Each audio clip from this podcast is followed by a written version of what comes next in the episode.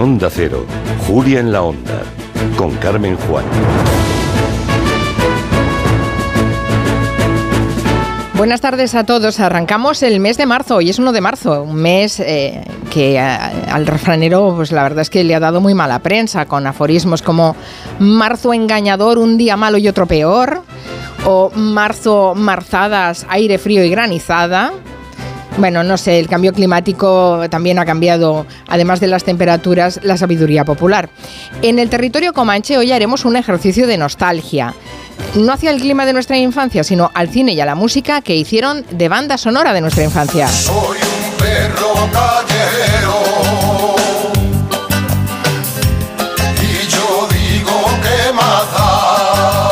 Cine kinky, que fue un género cinematográfico de los años 70 que narraban las peripecias de delincuentes de los barrios de periferia de las grandes ciudades. Ahora la Academia Catalana de Cine ha decidido reivindicar este género kinky y eso lo ha aprovechado Miki Otero para proponernos un repaso de lo que significó este cine de extrarradio. Uno de los grupos imprescindibles, por supuesto, en el cine kinky fueron los chichos. Por amor un día libre, libre como el viento libre, como las estrellas libre, como el pensamiento. Los chichos que cumplen 50 años y están de gira de despedida, o eso dicen ellos, eh, creo que es un poco despedida torera, pero bueno, en fin, que Nuria Torreblanca nos va a hacer una semblanza de este grupo, de los chichos, de su historia y de todo lo que han representado. Sí, cuando se estrenaron el Vaquilla o Perros Callejeros íbamos a verlas al cine, ahora mucha gente ve las películas en plataformas. Cogemos el mando a distancia, apretamos el botón y escuchamos un sonido como este. Seguro que lo han reconocido, es la cabecera musical de Netflix. ¿Cómo nacieron estas y otras cabeceras musicales de las plataformas de streaming? Pues Máximo Pradera lo ha investigado y compartirá en el Comanche con nosotros sus conclusiones. Viene de celebración Santi Segurola, está contentísimo porque ayer su equipo ganó la semifinal de la Copa del Rey. Repasaremos con él la cosa futbolística que tiene muchos, eh, muchos ángulos. También Anton Reis estará en el Comanche y nos hablará de un canal de YouTube que nos ayuda a expresarnos mejor. Y Joana Bonet también estará y nos va a contar la relación entre los intelectuales y la moda. Todo esto será después de que pase por aquí Ferran Monegal a celebrar toda la tele que ha visto durante la semana.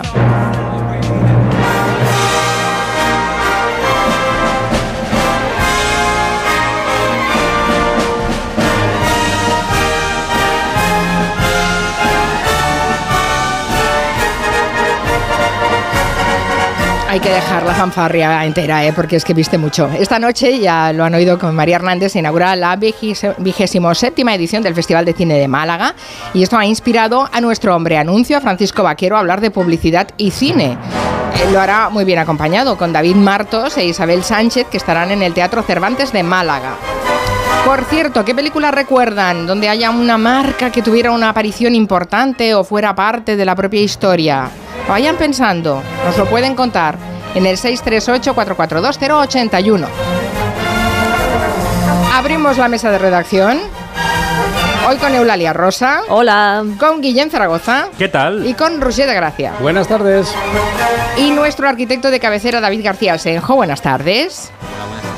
Que hoy nos va a hablar de los pueblos de colonización, que son 300 pueblos para trabajadores de los cultivos de regadío que se construyeron en los años 60 y 70 con la intención de transformar el mundo rural. Es decir, David, que nosotros también tuvimos nuestra particular, eh, nuestro particular oeste, ¿no? Así es, sí, con sus colonizadores y con sus vidas que pueden ser de película perfectamente. Hay una exposición, bueno, habrá muchos detalles que nos va a comentar hoy David García Senjo, pero aprovecho para invitarles porque si alguno nació en uno de los pueblos de colonización o, o sus mm, mm, parientes, sus padres proceden de uno de esos pueblos, nos encantaría que nos contaran los recuerdos que tienen de ahí. 638-442-081. Empezamos. Oh, ah. oh,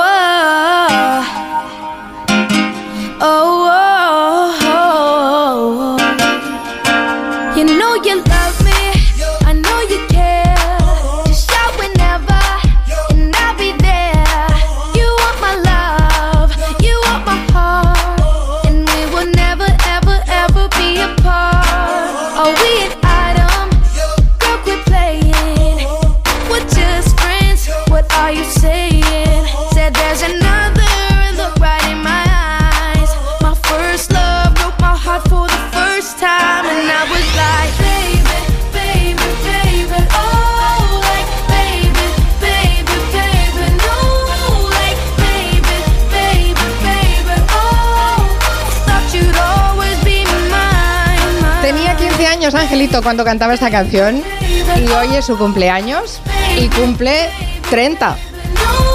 ¿Solo? ¿Solo? ¿Cómo que solo? Pensaba que tenía ya 55, así, Ah, sí. hace tantos años. Los, los aparenta, los aparenta. Está, está muy castigado, ¿no? Justin poquito, Bieber. Bueno, bueno, La- una adolescencia difícil, una madurez más difícil todavía, ¿no? Tan difícil ser rico y famoso. Mira qué vocecita que tenía a los 15 años. Claro, después cambió la voz y se fue todo por el desagüe, ¿no? Yo creo que no. ¿Crees ¿eh? que no ha cambiado la voz? Sí, sí que le ha cambiado. Hombre, sí. que le ha cambiado. Pelo, mira, mira, mira qué vocecilla tiene aquí, ¿eh? Mira, mira. Venga todos. Se la sabe, Guillem se la sabe. Bueno, de hecho yo tengo un bolígrafo de estos que tiene sonidos que cuando aprietas en eh, el botón superior Sí. se escucha esta canción. Es verdad, lo usa en la redacción. Muy bien. Si le das la Me vuelta, acabas de sorprender. Guillem Zaragoza, porque cuando en la redacción, va- va- vamos a contarle un poco de interioridades, ya sé que no está bien esto, pero bueno, es igual. Cuando estábamos en la redacción y hemos visto que era el cumpleaños de Justin Bieber y hemos dicho, "Pues vamos a felicitarlo y vamos a poner una canción de Justin para empezar, eh, pues ha habido disparidad de criterios, Claro. porque uno quería Baby y otro quería Sorry. Sorry. Y han tenido que venir los millennials de informativos para decir, Baby, Baby, Baby. No, millennials no, que son generación Z. Ya son Nosotros son somos generación Z. millennials. ¿Qué dices? Pero si tienen la edad de Justin Bieber, todos tienen. No, son más jóvenes aún. Bueno, nos hemos enterado, gracias a esta discusión que se ha generado en la redacción, que hay toda una generación de chicos que llevaban el peinado de Justin Claro, Bieber. ¿Recuerdan ese pelo? Como un champiñón. ¿Tú ibas así, no, Guillem? Sí. El año pasado. Sí, ayer, hace, Ayer. hace dos semanas. A mí me encanta la idea de que él empezó, yo vi un documental y no sabía que empezó él solo, por su cuenta, grabándose en su casa, ¿no? Sí, su madre, su madre. Después lo- fue acompañado por su madre, sí. Una Sí. compañía que no resultó ser de lo más edificante, pero bueno. Esto ya forma parte de su biografía. Hoy nos vamos a alegrar solo de que haya llegado ya a los 30 años y esta canción forme parte de la memoria de mucha gente. No de la de David García Senjo, entiendo, ¿no? Eh, no, me pilló un poco ya mayor. Ya, ya te noto muy callado ya. La estaba cantando. No disimules, David. Y moviendo el flequillo, ¿eh? El Hombre, flequillo estabas como champiñón. loco. Peinado champiñón, yo no había oído en eso, en esa Sí. expresión de peinado champiñón. Claro sí. ¿Se lo hace tu hijo Ruller o...? ¿El que el pena? El peinado No, ahora mis hijos... eh, Su hijo bueno, rapa. Mis hijos no. No, por eso, por eso, que se lo hace él. que sí. Los hijos de ahora llevan como una especie de pista de aterrizaje de gaviotas Sí, aquí delante, rara, como ¿eh? un tobogán extraño. Sí, sí. Se está mucho rato haciéndose Un, eso. un tupé, pero muy. Sí, Sí, en forma de tobogán. sí. Todos, todos, todos. Y- Todos y, igual, los laterales así un poco rapaditos, Sí, ¿no? y A lo mejor David, que es arquitecto, podría hablar de cómo se mm, consigue aguantar ese pelo ahí. ingeniería, que ingeniería. Esa visera. Bueno, es viernes. Toca escuchar también el resumen semanal de Gazapos. Ya sé que estáis entreteniendo y pensando que así, hablando, nadie se acordará que tenemos el Somos, pero es que, eh, es que lo tenemos. Venga. Tengo que decir que yo me colaba en el campo de San Andrés cuando venía Polis, Doctor Feelgood. Uh, te colabas. cámara. Me colaba, me colaba Muy por debajo bien de la valla. hecho, muy bien hecho. Joder, qué tropa. Y nosotros hacíamos, sobrevivíamos. ¿Cómo, cómo no? no? Sobrevivíamos. Ya, que ya, venía ya. Polis. Pues ahí que nos íbamos. Yo Ya, me colaba en varios conciertos también. Ladrones, sinvergüenza. Estoy rodeada de delincuentes, es una cosa tremenda. ¿eh? Sí, hija, sí. Es de verdad el sonido de un hipopótamo. A ver, otra vez. Me recuerda algo y no sé qué. No sé, pero. pero- No, Sí. Quintanilla, quieto. Quieto, quieto. Quieto que te veo venir. ¡No me da la real gana! To- Todas hemos vivido ese momento dramático de ir al baño en una boda, por ejemplo, que vas con un mono. Mi mono a medio y yo. No, no eso. Ah, vale, vale. Que vas con un mono Y me pongo pibón. que te pareció que te iba a quedar precioso, Pues ya esta noche pasa algo entre tú y yo. pero eh, no habías pensado que tenías que ir al baño. Y entonces te tienes que desnudar entera. Toda la noche entera. Te desnudas en el baño. Esto se pone interesante. Claro, te lo tienes que quitar y entonces te quedas ahí con tus zapatos de tacón, tu ropa interior y haces Y es- pis como puedes. Y además, en la parte del mono que te bajas, cae tanto al suelo que se moja con el pis de los, de los otros de al lado. Qué asco. Y dije, nunca más una boda con un mono. A medio y yo. Que no, que no, hombre, que no. De entrada, el resultado ha sido continuista. El PP revaló. Casi. Revaló. Tú puedes, Mari Carmen. Revalida su mayoría absoluta. ¡Ñala que maja! Sí, sí, yo creo que es franquicia, sí, sí, sí. Ah, sí, sí que la hay. Ya sé dónde está. Acabo de caer. Hay ¿Te una, has sí, hecho sí. daño? Espérate, espérate, espérate, espérate, espérate, un segundo. ¿Qué es eso? Esto es un chiste. No me jodas. Bueno, Madre mía. Espere, si aún hay más. nos recomienda probar las delicias de Kung Food. Food de comida. Qué bueno. Qué bueno. Kung Food. Muy bueno. Y quedan pequeños Pero- saltamontes. No puedo creerlo. Sí. Carmen se Bueno, tiene no, que ir no. ya, ¿eh? Tiene que estar hasta las Ya, 7. ¿eh? No, no. Bájenle a calabozo. Está todo lleno de Pues- capullos por todos lados. Rusi de Gracia, Sí, hay mucho capullo en muchísimos sitios. Oh. Sí, falta, chaval, que ya te lo te he sutado. Marina Martínez Vicens y Nuria Torreblanca. Está todo lleno de Pues- capullos por todos lados. Hoy tenemos animales. Marina Martínez Vicens, Anima León y Rusi de Gracia. A ver. Buenas- Sí, sí, yo copulo, yo copulo con los que puedo. Pero mujer. ¿Pero qué dices? Y eso ha repercutido no solo en su so- Sopotro. socialización, Ah, vale, vale. Antonio Martínez Ron, hasta la semana que viene. Un gusto, hasta luego. Adiós, los chicos y las chicas. El chico y las chicas de la mesa. Las chicas y los chicos. Las ch- chitas, chita. Qué bien te explicas. Yo cada día te quiero más por lo bien que te explicas, coño. La hembra y el macho del carnicero volando. Para empezar, cortar un trocito de tela de araña. Clic, clac, con el piquito. Clic, clac, clic, clac, clic, clac, clic, clac, clic, clic, clic, clic, clac, clic, clic, clic, clic, clic, clac, clac. Con el piquito. Con el piquito, con el piquito, con el piquito, con el con el con el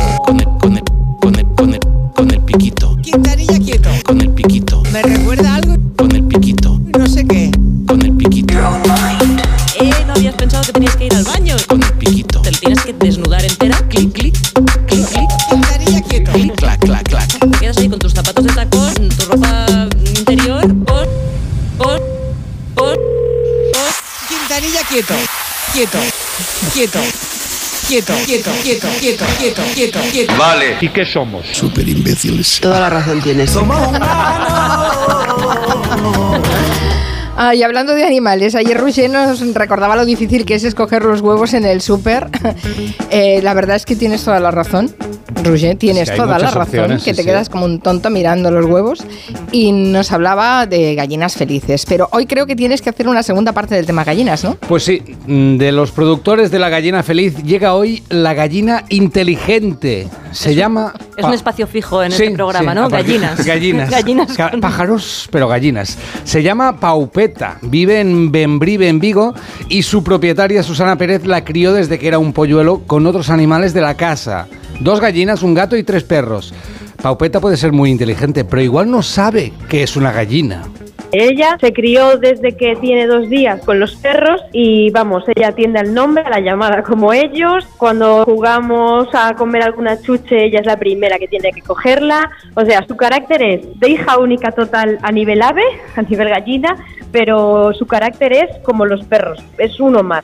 Una gallina perro. Una gallina perro, una gallina inteligente, una gallina perro. Una Susana adiestró a los perros y ya que estaba, adiestró la gallina. Ahora la gallina sabe ladrar. La gallina no da la patita porque se cae de lado. Pero no, no, que va, no ladra ni da la, la- la- la pata, pero Paupeta sabe hacer otras cosas sorprendentes. Mm, Toca el timbre, eh, de hecho tiene que sonar, si no sabe que no, no tiene la recompensa. Luego también sube al colo, o sea, yo le digo que se suba a un sitio y ella salta. Eh, también hace algunos circuitos de, de agility, según como le venga, pasar entre túneles. Lo que hacen los perros para divertirse, pues ella un poco lo hace, pero ella sí que quiere tener recompensa. Ella sin recompensa sí que no hace nada. Cuando le dicen siéntate, se sienta y cuando se levanta hay un huevo. Ha puesto un huevo. Paupeta es tan lista que también da clases de inglés. Bueno, a ver, matizamos.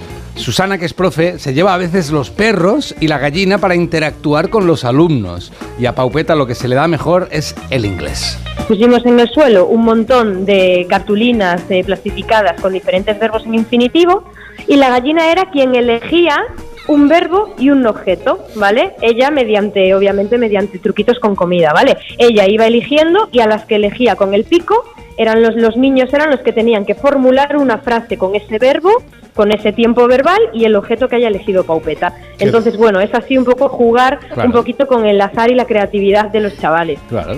Qué buena idea, ¿Qué ¿no? te parece, no? La Me parece muy ahí. entretenida esa clase de inglés, pero, ¿no? Roger, ¿de dónde sacas estos temas? Bueno, eh, yo busco gallinas en Google. Gallinas, todo el día, a primera hora, a las 8. Gallinas, carpeta gallinas. obsesión, ¿no? Claro.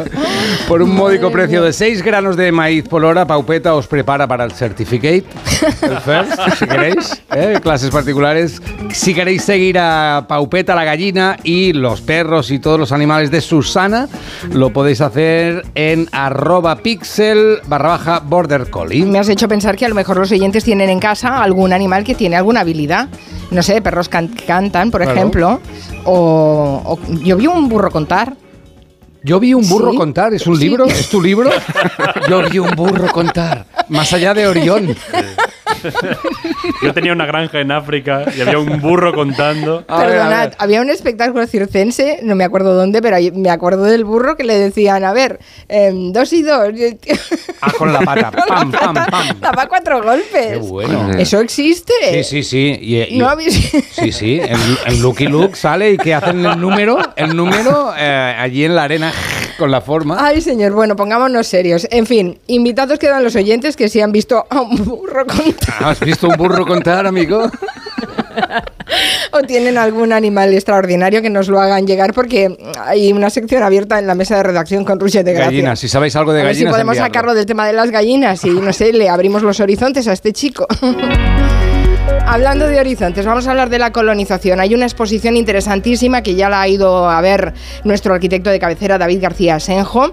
Narra la historia de los eh, cerca de 300 pueblos que eh, se construyeron para que los trabajadores de los terrenos de cultivo, pues eh, que se habían convertido en regadío, fueran allí y colonizaran la España vaciada o vacía o, o despoblada o no sé, en fin. Sí, era una forma de transformar el, el- el campo español que tenía un modelo productivo muy, muy poco desarrollado en un modelo un poco más, eh, más novedoso, más eh, adaptado a los tiempos, porque hicieron toda una serie de infraestructuras para adaptarlo al regadío. Entonces los comisarios son Ana Amado y eh, Andrés Patiño, que ya estuvieron en, en Gelo hablando del libro Habitar el agua, en el que hablaba de la relación del, con el curso del agua que tienen estos eh, lugares creados de la nada, porque la exposición se llama Pueblos de colonización, miradas a un paisaje inventado. Entonces se modificó el, como dice el título de la exposición, se modificó el paisaje de buena parte de España para tratar de hacer rentable esto que comentábamos antes, unas enormes zonas de cultivo. Se construyeron embalses, infraestructura de canalización y también los pueblos que iban a alojar a los trabajadores que iban a extraer frutos a estos terrenos que tardarían un tiempo en ser fértiles. Claro, Entonces, porque eran terrenos de secano que se convirtieron en regadío. Sí, sí, sí, sí. Era una transformación del modelo agrícola que venía planteándose desde antes de la, de la guerra civil. Parte de los embalses ya habían sido proyectados en esos años y este mismo proceso se estaba siguiendo también en otras zonas de Europa. Y cuando ganaron los, los sublevados, pusieron sus ojos en el ejemplo de Italia. Allí se había convertido también al regadío grandes extensiones y cuando acabó la guerra, pues eh, mm, eso siguió y los, eh, los bueno, el, el franquismo decidió que era la mejor forma, la que habían adoptado en Italia, de organizar las nuevas poblaciones creándolas desde cero. Entonces hacían pequeños núcleos alejados de pueblos existentes que fijaran en el territorio a esos trabajadores que iban a, a labrar esas, esas tierras de cultivo. Eh, el Instituto Nacional de Colonización que fue el organismo encargado de todo este proceso, encargó eh, todos estos proyectos, como hemos dicho antes, casi eh, 300, 300 pueblos nuevos, a una generación de jóvenes arquitectos, muchos de ellos que se habían eh, licenciado justo después de la guerra, con poca experiencia de, de construcción, pero con unas grandes ganas de eh, desarrollar unas nuevas formas de aproximarse a la arquitectura. Me parece que para un joven arquitecto esto debió ser, eh, vamos, una auténtica Pues golosina, ¿no? Porque Sí, sí, sí. no había nada y tenían que levantar un pueblo. Y un Claro, pueblo, además, pues... con toda una serie de características, exacto. claro. Sí, claro, sí. que todo el mundo sabe lo que es, eh, tiene que tener una plaza, que la gente Claro. se reúna, porque el espacio público y de comunidad es importante, tendrá que tener una iglesia, digo yo. ¿Qué más Sí. tiene? Y bueno, y O un sea, ti- ayuntamiento, ¿qué, qué tiene más tiene un ayuntamiento, tenía, eh, tenía escuela, tenía eh, pequeño consultorio médico. Hay que tener en cuenta que mucha de esta gente venía eh, sin conocerse. No es lo mismo eh, ir eh, tejiendo una serie de relaciones a lo largo del tiempo, que vienen de generación en generación, sino que era gente que podía venir o de pueblos cercanos o en muchos casos desde otro sitio de España, gente que se ha apuntado porque con la miseria que había, aunque esto fuera y era una situación bastante dura, pero eh, por lo menos tenían un trabajo, tenían un hogar. Entonces, el proceso de creación de los pueblos ha sido estudiado en los últimos años, siempre desde su arquitectura o desde el modelo económico que había detrás, pero creo que lo interesante de esta exposición que han hecho Ana y Andrés es la mirada a las personas que llenaron de vida esos pueblos y a los herederos que siguen viviendo en unos lugares que fueron habitables gracias al esfuerzo de sus antepasados. ¿no? Entonces, a ellos han recorrido durante más de siete años los pueblos, han pasado temporadas en ellos para conocer a los vecinos, para escuchar cómo eran sus vidas, para entender cómo se vivía allí y la verdad es que han hecho unos, unas fotografías de los pueblos en la, en la actualidad que ya solo por esas merece la pena visitar la exposición. Bueno, pueblos que ahora en, la- en su gran mayoría están de nuevo deshabitados.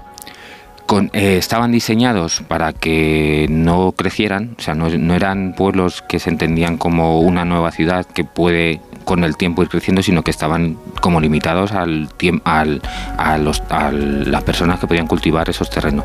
Cuando se cambió el modelo económico, perdieron muchos habitantes, porque claro, antes con una mula se podía eh, arar una serie de, de hectáreas y con un tractor pues a lo mejor te arabas todo el pueblo.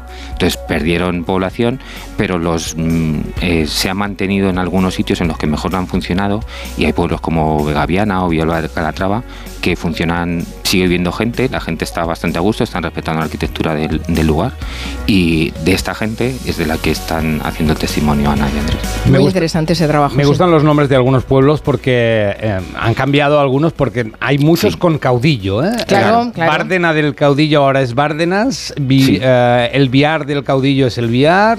Ah, tenemos Balmuel del ahí- caudillo y Villafranco es la que Villafranco, me gusta. sí. Villafranco del Sí. Delta que es Poplano del Delta. y hay otros Villafranco. como eh, Llanos del Caudillo en Ciudad Real que han hecho un referéndum y ha ganado que siga Llanos del Caudillo. Ah, mira.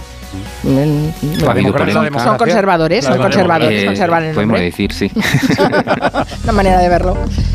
Pues si hay algún oyente que em, tenga algo que ver con estos pueblos, que su familia provenga de estos pueblos, ostras, es que me gustaría mucho ¿eh? oír esa- Sí. esas experiencias. Sí, sí, Es posible que ahora vayamos circulando por el interior de España y nos encontremos con estos pueblos que se crearon de nueva planta en los años 50 y 60 Claro, es que y los veamos como si fueran unos pueblos que están allí eh, de, de siempre, que estaban Sí, porque antes. además tienen la estética de- del pueblo tradicional. Además, cambiaban dependiendo de cómo fueran de la zona en la que España en la que estuvieran situados, cambiaban su arquitectura. O sea, que pare- parecen pueblos de toda la vida, pero si nos fijamos bien, en- veremos que son nuevos y que muchos tienen vida todavía. Eh, recuerdo que hablamos en su momento con, con, eh, ellos dos, con Ana Amado y con Andrés Patiño, con su anterior libro, el de la... El de Habitar la el agua. Sí, Habitar el agua. Y realmente es un, un trabajo maravilloso el que llevan Sí, a cabo sí, y muy complejo, ¿eh? así que muy bien, muy bien. Vamos a hacer una pausa y después les hablamos, claro, hablábamos del regadío, es que básicamente España es de secano, tenemos unos problemas de sequía además tremendos y están pensando en sacar en sacar las rogativas y las vírgenes y por las calles. Bueno, en fin, nos lo va a contar Eulalia en un momento. En Onda Cero. Julia en la Onda.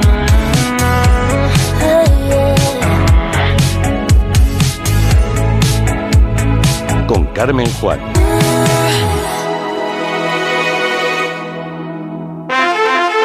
Madre mía, qué golpe. Parece que tu coche se pelea con una columna. Con el seguro de coche de línea directa no solo te ahorras una pasta, sino que además puedes escoger el taller que quieras aquí o en Chipiona. Y si eliges taller colaborador, también tienes coche de sustitución garantizado y servicio de recogida y entrega. Cámbiate ahora y te bajamos el precio de tu seguro de coche, sí o sí. Ven directo a lineadirecta.com o llama al 917-700-700. El valor de ser directo. Consulta condiciones. ¿Tienes Ariel para la lavadora? Pues ahora en el corte inglés, comprando dos, te llevas tres. Así de fácil. Compras dos y te llevas tres. Y lo mismo en los donuts, las patatas Lay's, los huevos camperos y en miles de productos más. Llevas tres y pagas dos. Llevas tres y pagas dos. En tienda web y app. Supercor, Hipercor y Supermercado El Corte Inglés. ¿Qué necesitas hoy? 29. Tus nuevas gafas graduadas de Sol Optical. Estrena gafas por solo 29 euros. Infórmate en soloptical.com. ¿Cansado? Revital. Tomando Revital por las mañanas recuperas tu energía, porque Revital contiene ginseng para cargarte las pilas y vitamina C para reducir el cansancio. Revital, de Pharma OTC. Cariño, vamos a cambiarnos al plan estable verde de Iberdrola, que paga siempre lo mismo por la luz, todos los días, todas las horas, durante cinco años, pase lo que pase. Interrumpimos la emisión por una noticia de última hora. Nos están invadiendo los extraterrestres. Pase lo que pase. Pase lo que pase. Y ahora, además, llévate 100 euros con el plan estable verde de Iberdrola. Contrátalo ya llamando al 924 24 24 o en iberdrola.es. Consulta condiciones en la página web. Iberdrola. Por ti, por el planeta. Empresa patrocinadora del equipo paralímpico español. Bienvenidos a una nueva temporada de Fórmula 1 en Dazón. Fernando está listo, Carlos preparado y nosotros dispuestos a vivir con pasión cada gran premio, porque la Fórmula 1 nos corre por las venas. Vívela solo en Dazón desde 19,99 euros al mes. Ten vista. Solo en Vision Lab gafas graduadas con cristales antirreflejantes 59 euros. ¿Cómo lo ves? Y con progresivos 129 euros. Más info en visionlab.es.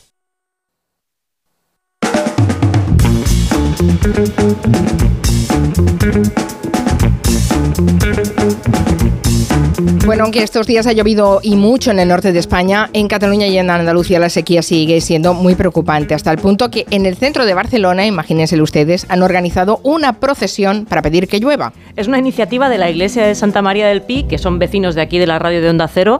Y bueno, en febrero, cuando en Cataluña se entró en la fase de alerta, la Conferencia Episcopal Tarraconense pues, animó a todas las diócesis a, rogar por la lluvia y, y la Archicofradía de la Purísima Sangre de nuestro Señor Jesucristo pues recogió el guante y nos lo ha contado uno de sus miembros, que es Alberto Cortés. Y entonces se pensó en recuperar una actividad que ya se hacía de manera secular en Barcelona para pedir lluvia, que era sacar el San Cristo de la sangre, el San Cristo Gros, en forma derogativa. Y entonces esto tiene esta parte de salir a la calle, pero va acompañado también de una novena, que son siempre 15 minutos antes de la misa, para pedir por la lluvia. Hoy empieza esta novena y el sábado día 9 pues sacarán en solemne procesión al San Cristo de la Sangre por todo el centro de Barcelona, por la Rambla, por Portaferrisa, por la calle Hospital. Es probablemente la zona más turística de Barcelona, así que va a ser impactante. Yo creo que los turistas japoneses van a flipar y bueno, a ver, situaciones excepcionales requieren medidas excepcionales. Eh, sacar al San Cristo Gros Sí. es una expresión que se usa mucho en Cataluña, mi abuela la dice mucho. Total. Significa que tienen que emplearse medidas desesperadas. San Cristo de la Sangre al final era una imagen de mucha devoción en Barcelona y se sacaba en momentos de gran angustia general, ¿no? De, de ahí la, la expresión catalana de treure el San Cristo gros. Y esto vemos que se empieza a hacer de una manera muy consolidada a mediados del siglo XVII, hacia 1650-70, y que no se deja de hacer hasta los años 50 del siglo XX, que es hace 70 años. Esta es la última que tenemos documentada. Hace, hace 70 años que no lo sacan en procesión, pero la cosa Lo, está tan lo mal. podrían haber sacado antes, ¿eh? porque la cosa está mal desde hace días. Bueno, pero años incluso. no fue hasta febrero cuando entramos en, en fase de alerta. Entonces, bueno, ahí ¿Pero funciona el Cristo Gros o no? se- ¿Tiene buena sí, fama? se ve- Sí. Tiene muy buena fama, es ¿Sí? un- claro, sí, sí, por eso se, por eso hay esta tradición, incluso la expresión de sacar al San Cristo Gros está documentado que normalmente cuando sale en procesión funciona, así que a ver si, si O sea, que va a llover, porque van a sacar al Cristo Gros. Eso dice. Y bueno, de todos modos, eh, Albert, que está muy contento porque ha tenido muy buena acogida la, la rogativa, espera mucha participación, nos recuerda que una cosa no, qui- no quita la otra, ¿eh? que a Dios rogando y el grifo cerrando.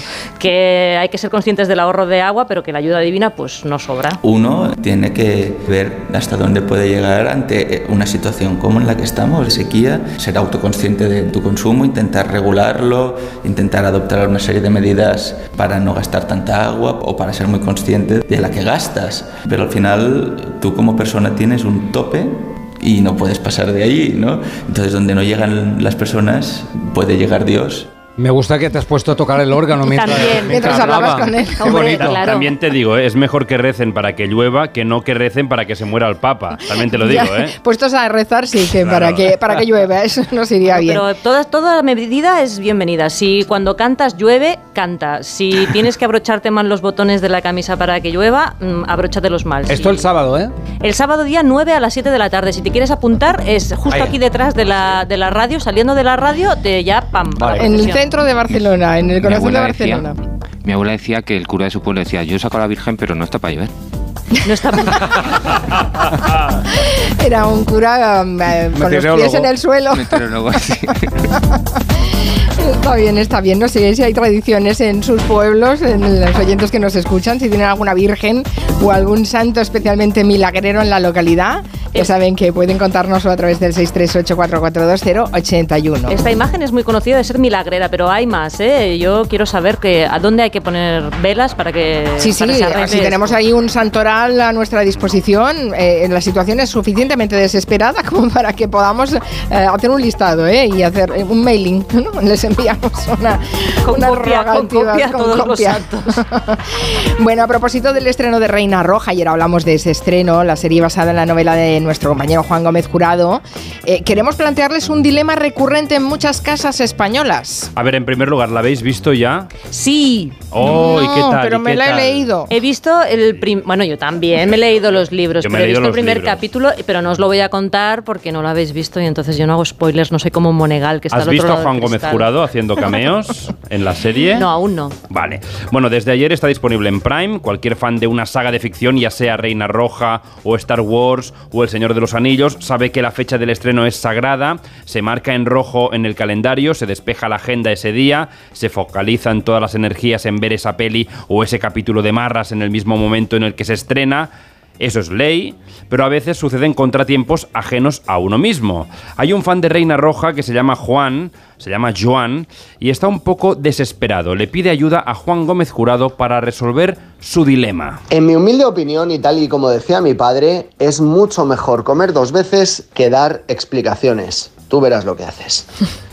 Bueno, es, eh, si, eh, el dilema es si tenía que esperar a su pareja para ver la serie o la podía ver él solo.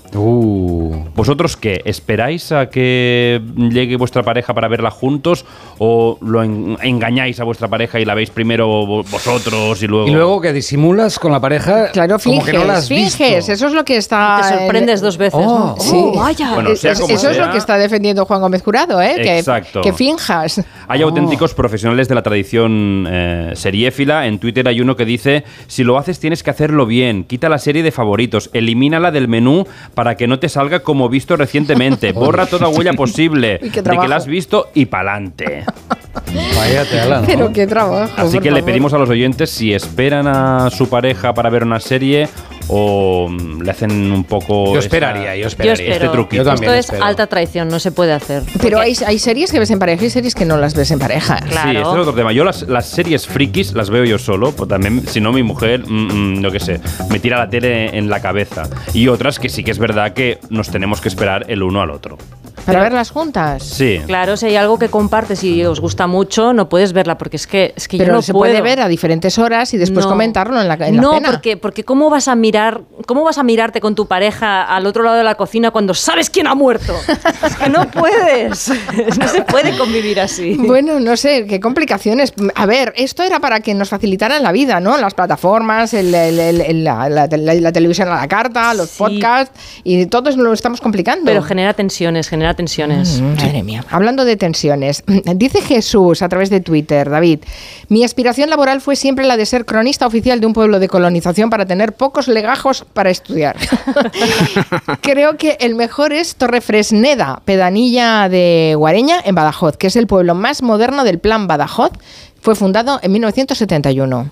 No sé si lo conoces, Pues Torrefresneda. este no le conozco. Eh, mis son los de un arquitecto que se llama José Fernández Ramo, que y el mejor me parece de Gaviana, pero la verdad es que hay obras que son fantásticas y lo que es curioso, que el dueño, eh, bueno, el dueño, el director del Instituto Nacional de Colonización estuvo desde el año 39 hasta 1973 al, al frente de este instituto, que, que seguramente es el, el cargo público que ha estado más tiempo en el mismo puesto en, en toda la historia. A lo mejor se olvidaron de él, se olvidaron del instituto y lo dejaron Tenía ahí. una cosa que era que dejaba trabajar, entonces seguramente como no molestaba, pues ahí estaba. Claro, está bien. Oye, estoy pensando que podría ser una ruta turística estupenda, que porque no se ponen a ello los pueblos de colonización y hacer una, una ruta estaría estaría, Mm. Estaría bien. Dice, bien, sí.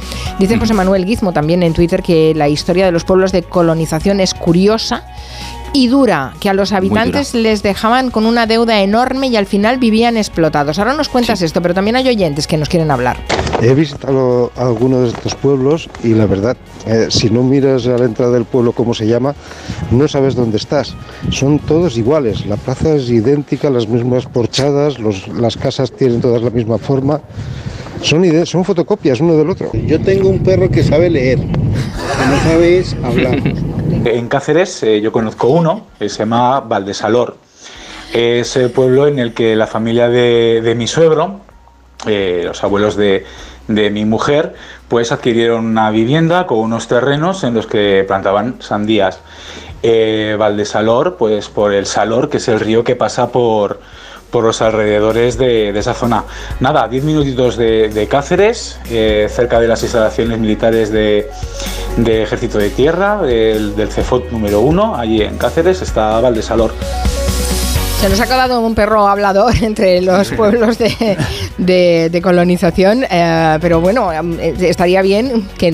Era un perro que leía, Que leía, pero que, que leía, no que no hablaba. hablaba. Es una pena porque sí. no podemos tener el testimonio. Lee en voz baja. Me cachis. Yo conocía un pato que sabía hablar. Vale, muy Sí, bien. sí. Y yo una per, una, ¿Pero en eh, serio? yo una ¿O el carpa que bebía en porrón. La carpa Juanita. La carpa Juanita. Sí, señor, en, en Barcelona. en Bueno, Cataluña, basta, serios, pongámonos serios. Eh, hablemos de, de esto. Eh, lo que ha dicho el oyente, que todos los pueblos son iguales, ¿qué te parece? Que no es así, porque están hechos de, mm, por muy diferentes arquitectos y cada uno se lo tomaba casi como una experimentación. O sea, la libertad esta que les daba José Tamés les permitía que cada uno de ellos eh, fuera distinto. Sí, es cierto que comparten una serie de cuestiones como un espacio público donde se concentran el ayuntamiento, eh, la iglesia, mm, las escuelas, pero luego cada uno de ellos eh, son de su padre y de su madre, unos se adaptan a la, a la topografía del lugar, otros siguen un trazado más racionalista, en fin, yo creo que sí tienen un aire todos, pero son completamente distintos, que es una de las cosas que, mm, que sorprende, que se hicieran 300 pueblos y puede que haya alguno que se parezca, pero en general, son, incluso siendo de- del mismo del mismo arquitecto, eh, los diseños son distintos porque a lo mejor el mismo arquitecto tenía uno en, en, en Cáceres y otro en, en, en, perdón, en Albacete y en un sitio era una arquitectura más blanca, en otro una arquitectura más con piedra o con, o con ladrillos y tierras, entonces pues cada una era distinta. Ujú. Cuéntanos ahora eso de las dificultades a las que se encontraban, que nos comentaba el, el oyente. ¿Les regalaban las casas, por ejemplo? La- o, No. ¿Cómo funcionaba eso? En teoría era una concesión a largo plazo y muchos de ellos, en- al estar registrado, que no tenían la certeza de que pudieran hacer llegar a llegar a ser propietarios de las casas o de los terrenos que trabajaban y de dejárselas a sus hijos. Claro, ellos hacían el esfuerzo, ya que estaba haciendo el esfuerzo, por lo menos que mis hijos tengan la casa o tengan la tierra. Entonces, toda la tierra, toda superficie que se, se ponía en regadío había que trabajarla para hacerla fértil. Durante los primeros años los resultados eran muy pobres y muchas familias no podían obtener recursos que les exigían. O sea, esto es que les exigían que llegaran a un determinado, eh, eh, a una determinada producción y no todos eran capaces de hacerlo porque eh, las tierras no estaban todavía aptas. Entonces el régimen publicitó mucho estas actuaciones, decían que era una transformación, que habían regalado casas y tierras a la gente, pero en muchos casos no era así. O sea, tenían que primero eh, dar parte del producto y luego eh, lo que sacaran de más eh, quedárselo ellos y no siempre era posible tenían la casa, sí es cierto que tenían una casa que era mucho mejor que las viviendas en las que podía haber en otros lugares o sobre todo en las ciudades, pero era, era muy duro, era, era durísimo. sí. Claro, es que eh, yo pensaba que el- ya que colonizaban les daban más facilidades, no, no, que los les- dejaban sí así. les daban, les daban la facilidad de tener la vivienda y tener una casa, pero tenían que, que sacarle producto y si no, tenían cinco años de prueba y si no pasaban esa prueba les, eh, les expulsaban y iban a otro sitio. Hay que tener en cuenta también que eran, eh, eran sitios muy controlados, eran pueblos hechos de, de- desde cero, eh, pueblos pequeños, en los que todo el mundo se conocía y era una forma de tener la- a la población controlada, aparte que también eh, el régimen lo vendía como era el modelo de familia nacional, o sea, cual, la, la familia que iba a suponer el nuevo espíritu nacional tras, tras la guerra, vinculada al campo, alejada de, de los problemas que tenía la ciudad y demás, y gran parte de la documentación que tenemos, que en muchos casos es fantástica, la documentación gráfica, es por el intento del régimen de esto de, intentar publicitar lo bien que se, vi- que se vivía ahí. Eh, había, había un- hubo un reportaje en los años 50 en la revista Life que hablaba de lo mal que se vivía en el campo en España, entonces el régimen intentó eh, venderlo, pero las condiciones eran duras.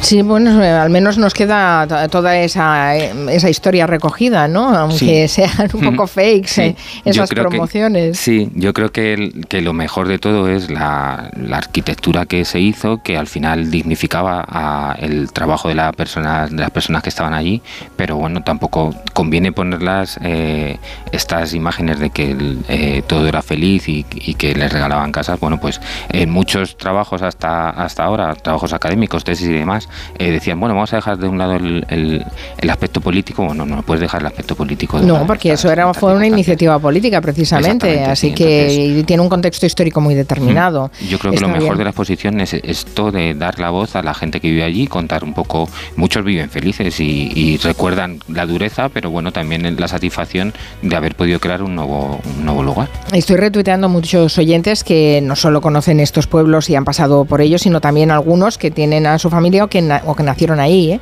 En concreto, un, un oyente que es hijo del Plan Badajoz. o sea que, eh, sí, sí. Bueno, también da mucho de sí lo del santo. Dice Jorge Auñón que esto de sacar el santo para que llueva es una buena documentación histórica para saber qué años había sequía. Pues mira, la verdad es que sí, se podría estudiar en base a eso, las veces que ha salido el santo. También hay un oyente que dice que el santo que hace llover lo tienen ahora mismo en Lugo y que nos lo devuelven enseguida. Pues José dice, ya veréis cómo llueve toda la Semana Santa. No. Ay, Trucha Feliz nos da un remedio. Para que llueva no hay nada como limpiar los cristales. Es Sí. verdad que eso O pasa. coche. ¿eh? O lavar el coche, sí. Pero ahora todo esto está prohibido en Cataluña, no se puede. Y Manuel Enrique dice, en el pueblo de mi madre, cerca de Zamora, sacaron en procesión al Cristo porque no llovía y a la cuarta procesión seguía sin llover y los mozos tiraron al Cristo al río. Ay, pobre. Ay, Poca fe. Ay, poca fe, efectivamente, poca fe. No hay viernes sin que suenen los Beatles en este programa y no solo de música vamos a vivir, sino también de películas, la moda de las películas de músicos que no paran. Ahora llega la peli de los Beatles. Bueno, la peli no, las, las pelis. ¿Cuántas Las- pelis hay las de los Beatles? Cuatro pelis para cuatro Beatles, o sea, contar la historia de los Beatles desde sus primeros conciertos en Hamburgo hasta su disolución en 1970, pero dando en cada película la versión de cada uno de ellos, John, Paul, George y Ringo. When I was younger, so much younger than today. I never needed anybody's help in any way. Todavía no se sabe cómo será cada una de estas películas. Se rumorea que en la peli de John Lennon, Paul es idiota. En la versión de, en la versión de Paul, el idiota es John. En la versión de George Harrison, Paul y John no son idiotas, pero cada vez que propone una canción para un disco le dicen, vale, tócala, pero cuando va a buscar la guitarra y se gira, John y Paul se han ido corriendo por Abbey Road. Y queda la versión de peli de Ringo que cuenta la historia de un señor que pasaba por allí y se forró.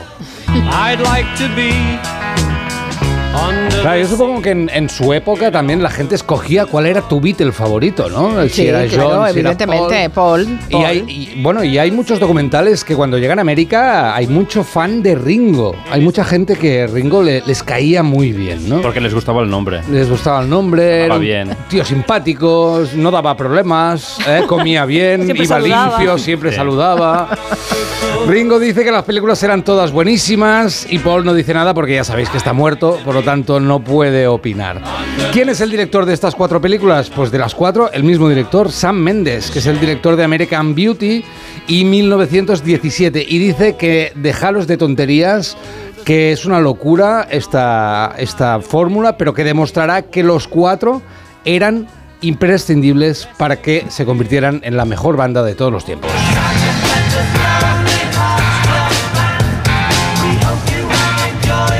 Verdad que en el documental, por ejemplo, de Peter Jackson, ves que Paul y John son almas creadoras, pero Sí. George tiene un- un- una importancia vital en, en- en la argamasa del grupo y, y Ringo es, es un cachondo.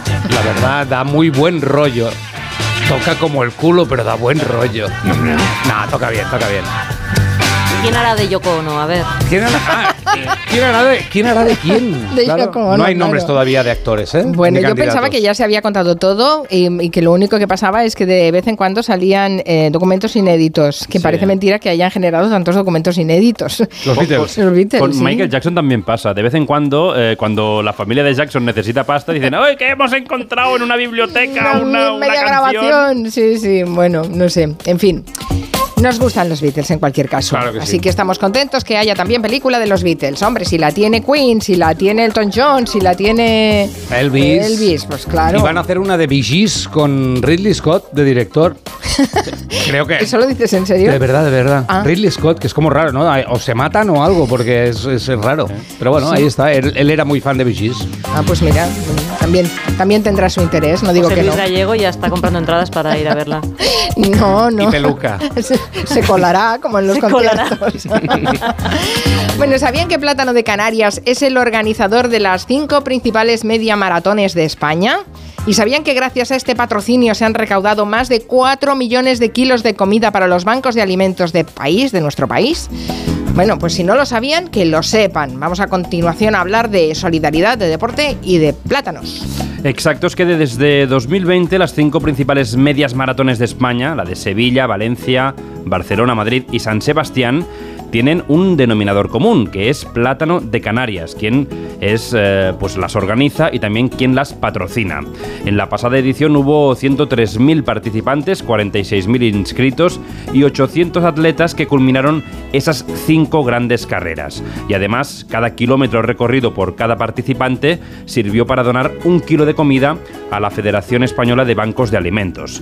En cuatro años se han recaudado más de 4 millones de kilos de comida para los más necesitados. Sergio Cáceres es gerente y director de marketing de Plátano de Canarias. Plátano de Canarias pone en marcha el circuito y organiza el circuito en colaboración con las cinco principales medias maratones de, de España, con la idea de ir más allá de la presencia únicamente del producto en las carreras y de crear un proyecto compartido, común, entre todos los aficionados al deporte y a la buena alimentación y darles también un reto de superación. Según Sergio Cáceres, que Plátano de Canarias esté detrás de estas pruebas deportivas es lo más lógico, porque encaja perfectamente con los valores de Plátano de Canarias. Plátano de Canarias es deporte. Somos un recuperador de energía sin igual. No hay más que ver a los propios deportistas profesionales qué es lo que consumen cuando están en ese punto de desgaste físico, porque es un recuperador rápido, natural y porque aporta nada más que beneficios y además 100% natural. ¿no? Y como decíamos al principio, de los 103.000 participantes hubo 800 atletas que completaron las cinco medias maratones, entre ellos Diana Marcela, que es atleta profesional y nos ha querido contar su experiencia. Mi objetivo siempre era ir a cada una de ellas mejorando tanto en tiempo como en sensaciones. Y eso lo describe perfectamente, ¿no? El corre, descubre, comparte y saborea. O sea, ha sido la experiencia que he vivido preparándola y luego corriendo cada una de ellas. Plátano va muy bien, eh, plátano de Canarias va muy bien cuando haces deporte porque eh, me- te ayuda a eliminar las agujetas, Y a es un gran recuperador mejor, ¿eh? físico, sí, sí, sí, no. Está, está muy bien y nos encanta que estén comprometidos en el deporte y en las iniciativas solidarias porque no es fácil ¿eh? Eh, recaudar más de 4 millones de kilos de comida para la Federación Española de Bancos de Alimentos y ellos lo han conseguido gracias a este patrocinio de las cinco principales medias maratones de España. Hay que estar en forma ¿eh? para correr una media maratón, pero este es un país en que hay muchos corredores. ¿Hay alguno en la mesa? No, de tanto No, rato bueno. no. Bueno, pero 5 o 6 kilómetros sí. Sí, ¿tú corres 5 o 6 kilómetros? Sí. Yo No solo si mal. se escapa el autobús, no, Correr es de cobardes para Eulalia Rosa. no lo persigo tan lejos. Dice Lore Rampar a propósito de lo de ver las series en pareja. Que ella espera a su pareja para ver series, pero luego él se duerme y ella la acaba de ver. Ah, esto- Así que hay un montón de finales que no pueden comentar juntos. Esto lo ampara la ONU, ¿eh? Si tu pareja se duerme, no paras la serie. Continúa. ¿No lo despiertas para seguir No. viéndolo? No, no, luego, luego se lo cuentas un poco, le haces un previously mientras dormías y ya está. Ya, pero cuando te pone- cuando te duermes que ves una película o ves una serie, eh, siempre te despiertas para ver el final. Lo que te pierdes es lo del medio. Claro, pero luego haces un final comentado con tu pareja y ya Claro, está. claro, no. Esta está aquí porque luego tal y este no sé qué y ya está. Luego también hay, hay gente con la que ves eh, una película o un capítulo de serie y a los dos minutos eh, te preguntan, ¿y este quién es?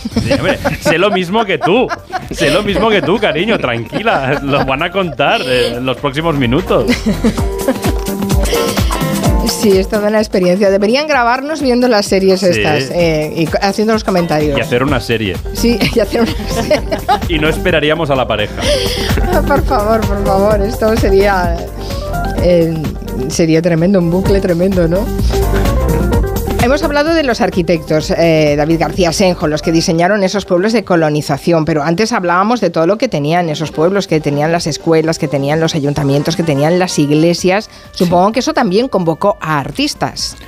Pues eh, lo que los hizo revolucionarios a estos pueblos en muchos casos fue el arte moderno que había en esas iglesias, porque muchos de los primeros art- artistas abstractos que tuvi- tuvieron sus primeros encargos en estos pueblos, eh, pequeñas iglesias en lugares apartados de ciudades que tenían en su interior obras de pintores o escultores que luego estaban en los principales museos del mundo. Uno de los principales impulsores del arte contemporáneo en estos pueblos fue José Luis Fernández del Amo, que llegó a ser director del Museo de Arte Contemporáneo en los años 50 y la verdad es que eh, en muchos casos no fueron bien acogidas estas, estas obras. Algún cura destrozó alguna importante, una de Manolo Millares, pero otras se han mantenido y la gente las ha entendido, ha terminado comprendiendo, comprendiendo su valor y ahora pues eso, hay artistas como José Luis Sánchez, Pablo Serrano, Manuel Millares, el- muchos del grupo El Paso, que sus primeras obras las realizaron aquí y gracias a esos encargos luego pudieron dedicarse al arte y están muy agradecidos a eso.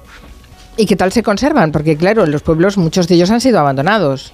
Pues en general las de los pueblos que están que siguen con vida se conservan bastante bien. Se conservan las vidrieras, se conservan eh, mosaicos en, fachadas y en el interior, se conservan los cristos o las imágenes, retablos. Hay un montón de, obras que han estado bastante bien.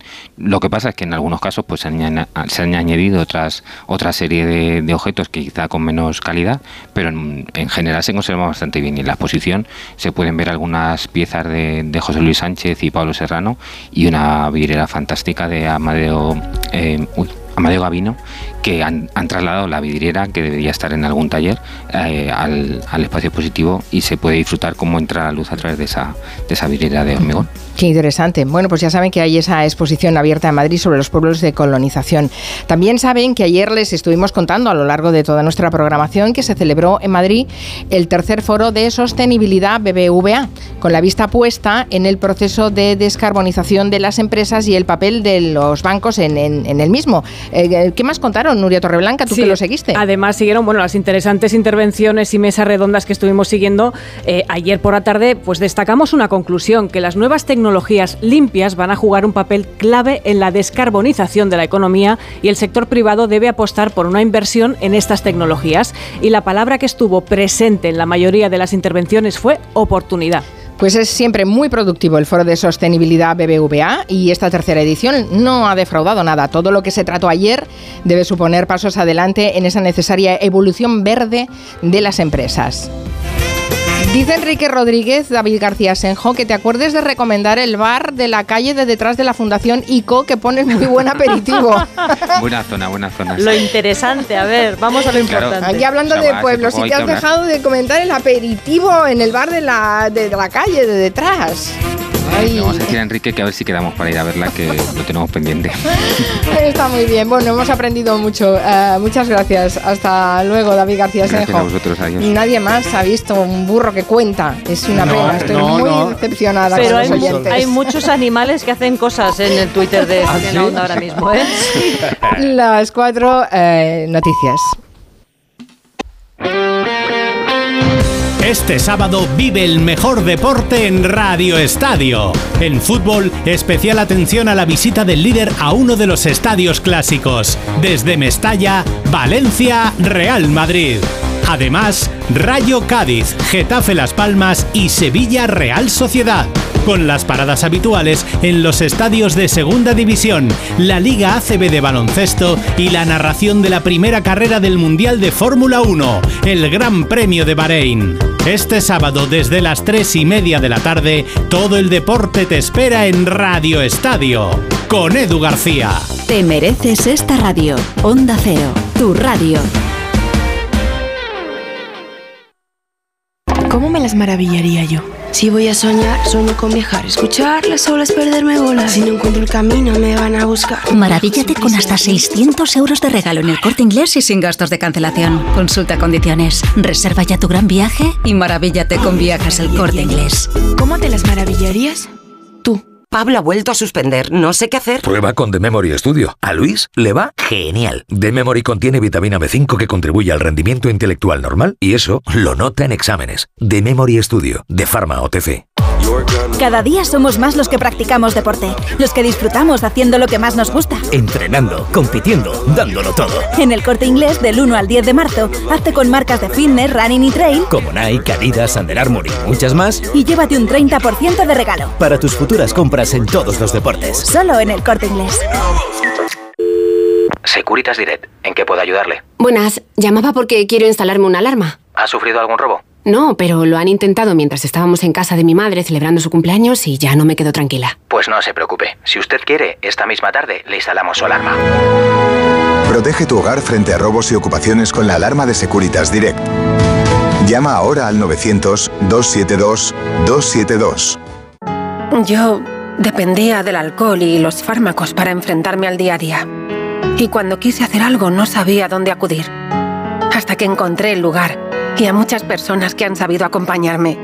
Proyecto Hombre ofrece programas para nosotras, con la mirada y la experiencia que necesitamos para sentirnos apoyadas.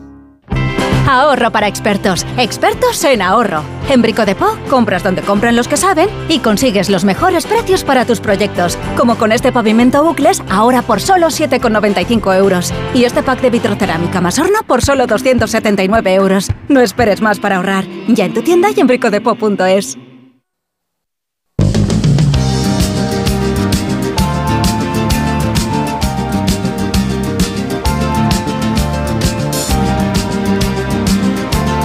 En Onda Cero, Julia en la Onda, con Carmen Juan.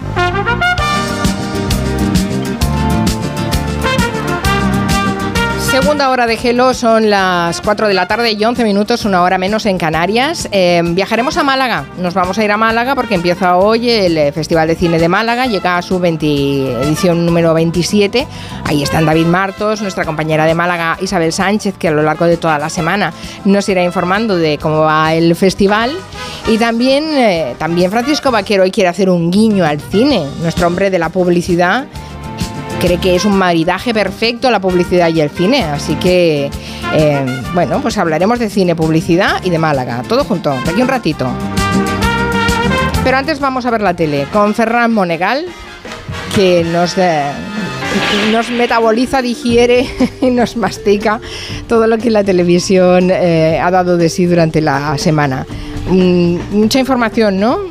Viene con el caso Coldo en la tele, ¿no? Señor Monegal, buenas tardes. Lo ha dicho usted muy bien. Caso Coldo. Porque también lo transforman en el caso Ábalos. Sí, también.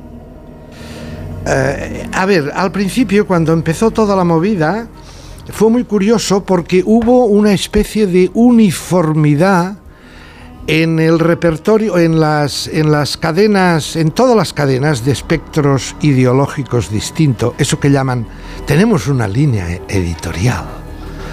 Cada cadena tiene su línea editorial. Bien, pues eh, he advertido que en, todo, en todas arreaban a Ábalos, en todas. Las que son más cicateras, más punzantes, las que chinchan al gobierno, cargaban a Ábalos, pero cargaban a Ábalos para en realidad las perdigonadas a Ábalos iban dirigidas a Pedro Sánchez. O sea, persona interpuesta. Persona interpuesta. Las cadenas más sumisas, más proclives, más amorosas con el gobierno, cargaban con Ábalos también, pero se quedaban en Ábalos.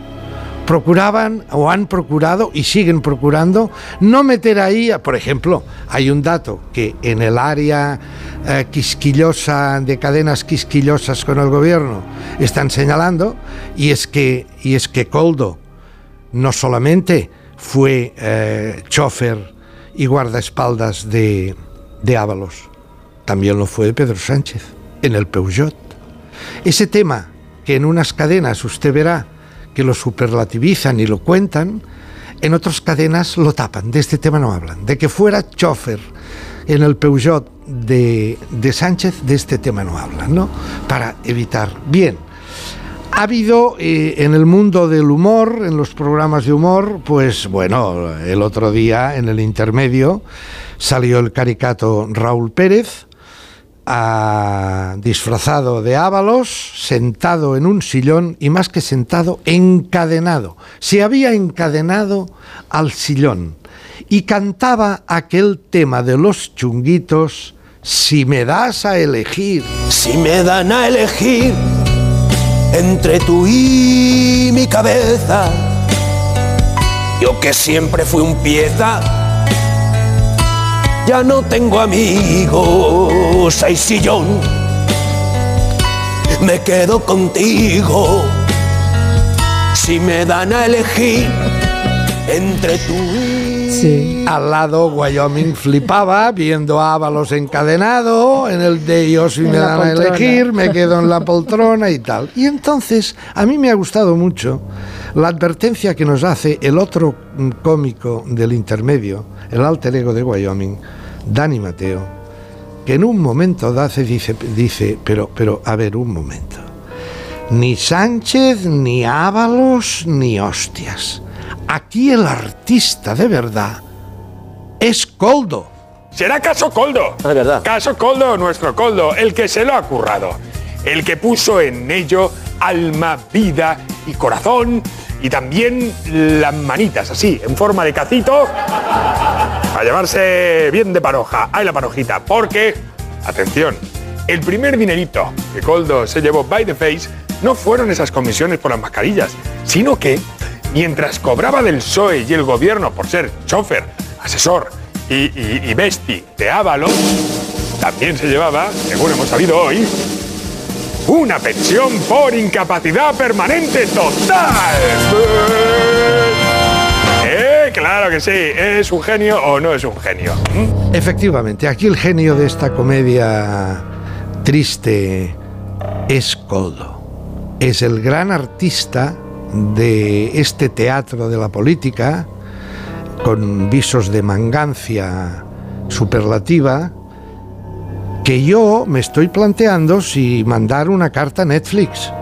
Para que hagan la serie ya. Hombre, si hicieron la serie, si han glorificado al pequeño Nicolás como pillo nacional, hombre, deberían hacerle ahora una serie a Al gran, Coldo, al gran Coldo. al gran Coldo, ¿eh? como je- ejemplo de, de español pillante. Espero que Netflix esté atento. Continuemos. Ah, Ábalos ha estado dando las últimas 48 horas, las últimas 72 o 76, ha salido en todas partes. Sí, Yo creo que no- on tour, sí. ha, sido ha dado miles, mil- exagerando millones de, en todas partes, en, en todas las cadenas de radio, en todas las cadenas de televisión y tal. A mí me ha interesado una, creo que fue ayer o anteayer, sentado en el sillón de Risto Mejide en la cadena 4, programa Todo es mentira, cuando en un momento dado fue una entrevista de casi una hora, los dos allí sentados, y le dice Risto, oye, contéstame. Háblame de Sánchez, que. No, te lo vengo a decir Te ha dejado tirado. que en este contexto. Te ha dejado tirado. Contéstame.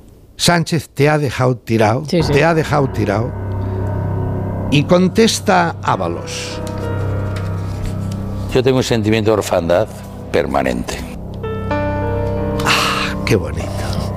Tengo un sentimiento de hermandad permanente. Eso me ha venido a la cabeza eh, una novela de nuestra compañera periodista y muy buena escritora, muy buena escritora, em, ¿cómo se llama? Julia Navarro. ¿Usted recuerda a Ah, Julia sí, claro, Navarro? sí, hombre. Tantos años de periodista y que Periodista luego- parlamentaria, eh, pero que hace muchos años que se dedica a, que se dedica a, a la escribir literatura. y sí. hace bestsellers. y- Tiene un libro que se, que se titula Dispara, yo ya estoy muerto. Hmm. Dispara, en donde advierte y escribe esta frase, un huérfano es alguien suspendido en el aire. Le va a Ábalos como ni, que, que ni pintado. Continuemos. Hombre, una entrevista gremialista en este caso, el otro día de eh, Jordi Évole con nuestro compañero de las mañanas, Carlos Alsina. Ah, sí, sí. Lo de Alsina, sí. Sí, eh, lo de Évole con Alsina. Mm, A ver, entrevista gremialista, ¿eh? De, no es de amplio espectro. Es una entrevista que ha interesado mucho a nuestra profesión porque cuenta cosas. Ahora hay un instante que trasciende, que creo que se puede elevar a categoría, porque es un instante muy sabroso y muy pintoresco. Es cuando Évole le pasa al Sina aquella entrevista que le hizo a Mariano Rajoy que salió, que además fue grabada, tenía, tenía cámaras en el estudio. Sí, se la hizo aquí en más de uno, sí, En en, la- Onda sí, sí, Cero. por la mañana. Y mm, está grabada y, y se difundió por todas partes porque era para petarse de risa. Era cuando Rajoy especulaba, tenía una empanada mental, como muchas de las de Rajoy, una ignorancia considerable de las leyes. Cuando especulaba Rajoy le decía, no, no, estos catalanes indepes van a ser expulsados, no serán más españoles. Y, no, se les retirará el pasaporte español y el carnet... Y el señor le decía, oiga, señor presidente, con todos los respetos, no se le puede retirar a un ciudadano español, a menos que él lo solicite, no se le puede retirar porque esto va con el nacimiento, eso va con los derechos fundamentales. Y entonces Rajoy, ya nervioso con su empanada mental, le dice, bueno, pues entonces retirados de Europa. Dice, no, señor Rajoy, le dice Alsina, dice, si son españoles son también automáticamente europeos. Tampoco se lo puede... Bien, eso se lo pasa y entonces cuenta una historia Alsina muy divertida de cómo fue recibido esta, recibida esta entrevista en la que puso en apuros a Rajoy en el mundo independentista. Claro, estaban contentísimos con Alsina, escuche. Con este vídeo se abrió el mitin de cierre de campaña de Junts pel Sí, que me llamaron ahí para contármelo desde el mitin, que Artur Mas está anunciando, quien fuera allí, que van a poner el vídeo de la entrevista a Rajoy, porque algunos debieron interpretar, y esto sí me parece, fíjate, interesante. Algunos no debieron, algunos interpretaron que si yo pongo en apuros, por decirlo así, al presidente del gobierno de España sobre la cuestión independentista o la es porque yo soy afín al independentismo. Fíjate, algunos que me habrían seguido poco, quiero decir. Pero esa interpretación se produjo hasta el punto de que yo recibí invitaciones para dar el pregón en fiestas patronales de ayuntamientos gobernados por Esquerra Republicana de Cataluña. ¿En serio? Sí, en serio. Aquí lo que me gusta es la retranca de Alsina que dice, me habrán seguido poco. Me habrán seguido poco, me sí, habrán sí. seguido poco. Ah, Está muy bien. Vamos mal de tiempo. Eh, bueno. ¿O no? Son las 4 y 22. Sigamos. Una pincelada solamente acerca del el gran incendio devastador, la tragedia de Valencia. Sí. Reunión en el programa de Nuria Roca, La Roca. Invitan a Cristina Villanueva. Villanueva se, se- se tuvo que chupar como informadora, porque si no recuerdo mal, este incendio empieza un fin de semana. Empezó un jueves. Un, Un jueves, jueves, por la tarde. por la tarde y- sí, y Sí, sí.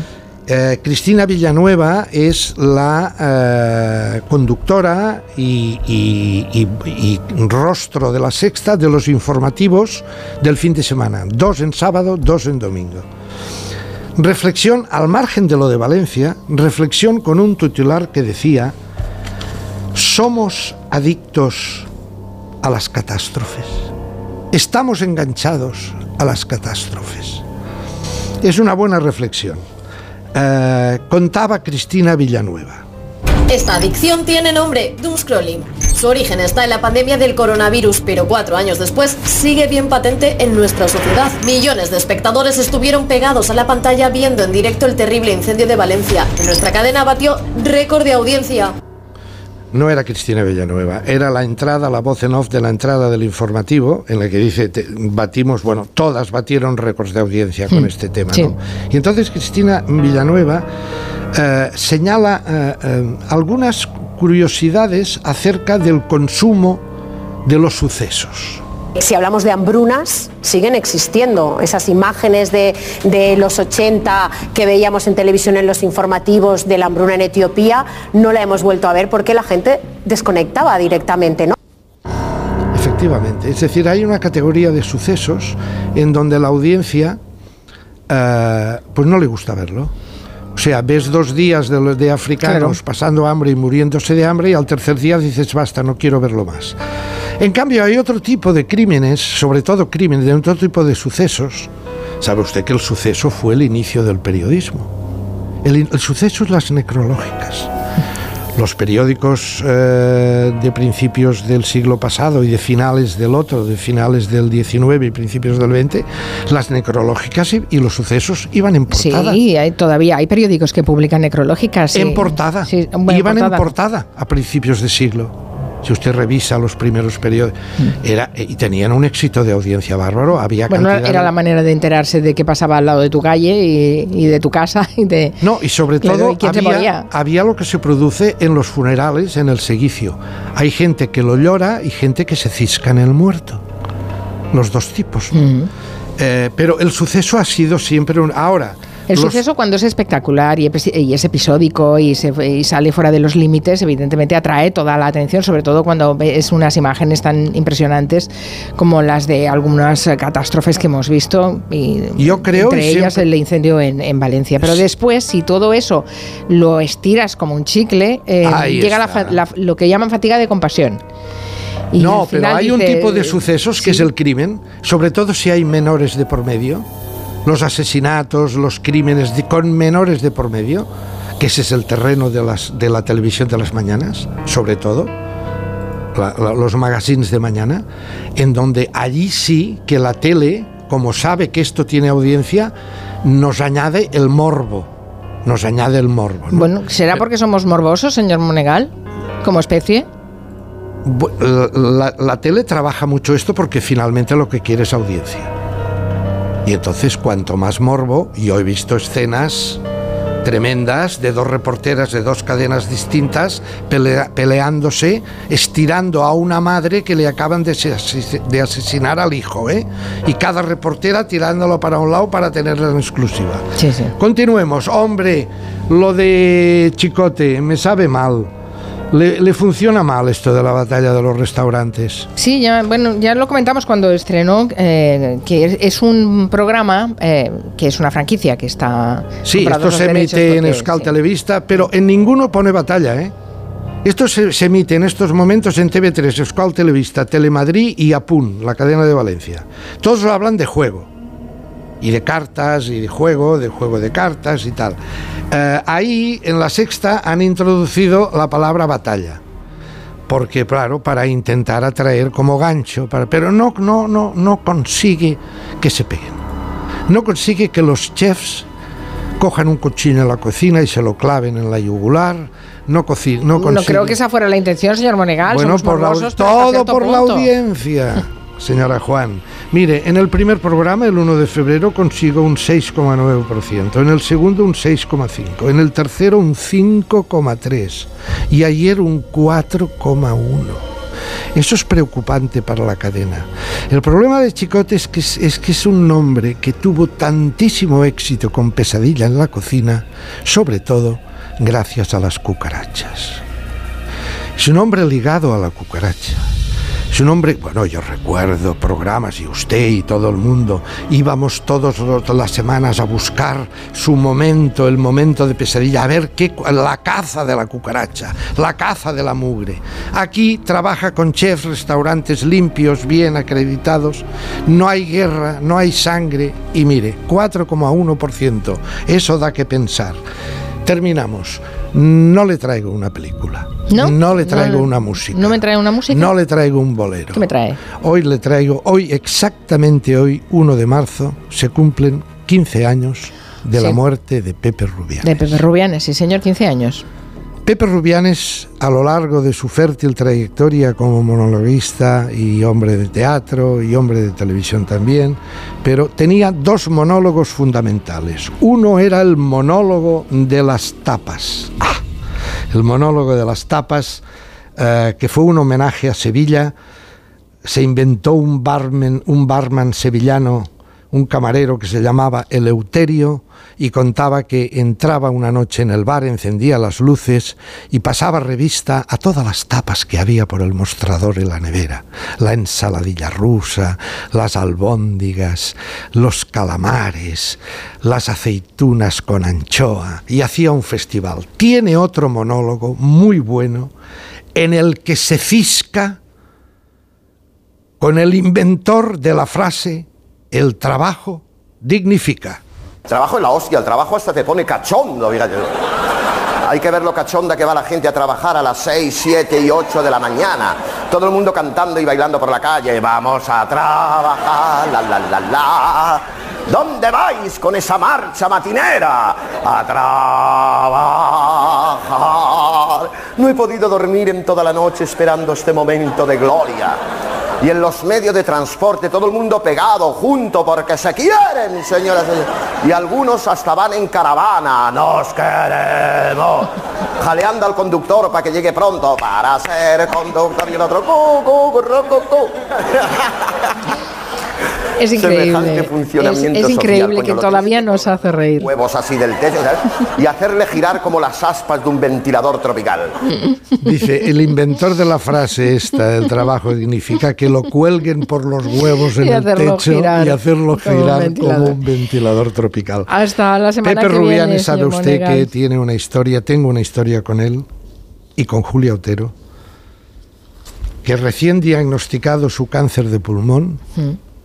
Yo le llamé y digo, cumplimos y tenemos que ir al Palacio de la Música los 100 programas de Telemonegal. Quiero que vengas. Nadie sabía que le habían ya diagnosticado el cáncer de pulmón, solo lo sabía él y su hermana. Y nadie sabía que el médico le había dicho te quedan 7 meses, 12 meses como mucho de vida. Digo, va a estar en este 100 programas de Telemonegal, Palacio de la Música, Barcelona, va a estar Julia Otero.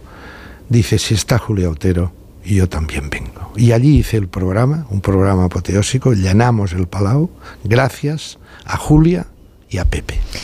Sí, teníamos muy buena relación con, con Pepe Rubianes y se le echa de menos, ¿eh? Han pasado 15 años, pero se le echa... ¿Me permite una pincelada? Ah, tiene que ser muy breve, señor Monegal, ahora sí que tiene que ser He visto breve. en algunos programas de TV3 que se llenan la boca eh, especulando sobre ah, si Rubianes estuviera vivo ahora, igual el juez Marchena lo metería en la cárcel.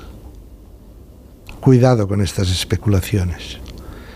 No sé si Rubianes cantaría al independentismo, ese independentismo que duró siete segundos, o se ciscaría en él.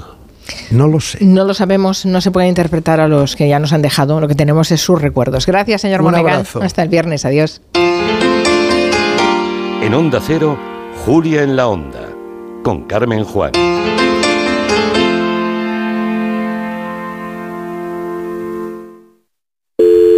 Securitas Direct, ¿en qué puedo ayudarle? Buenas, llamaba porque quiero instalarme una alarma. ¿Ha sufrido algún robo? No, pero lo han intentado mientras estábamos en casa de mi madre celebrando su cumpleaños y ya no me quedo tranquila. Pues no se preocupe. Si usted quiere, esta misma tarde le instalamos su alarma.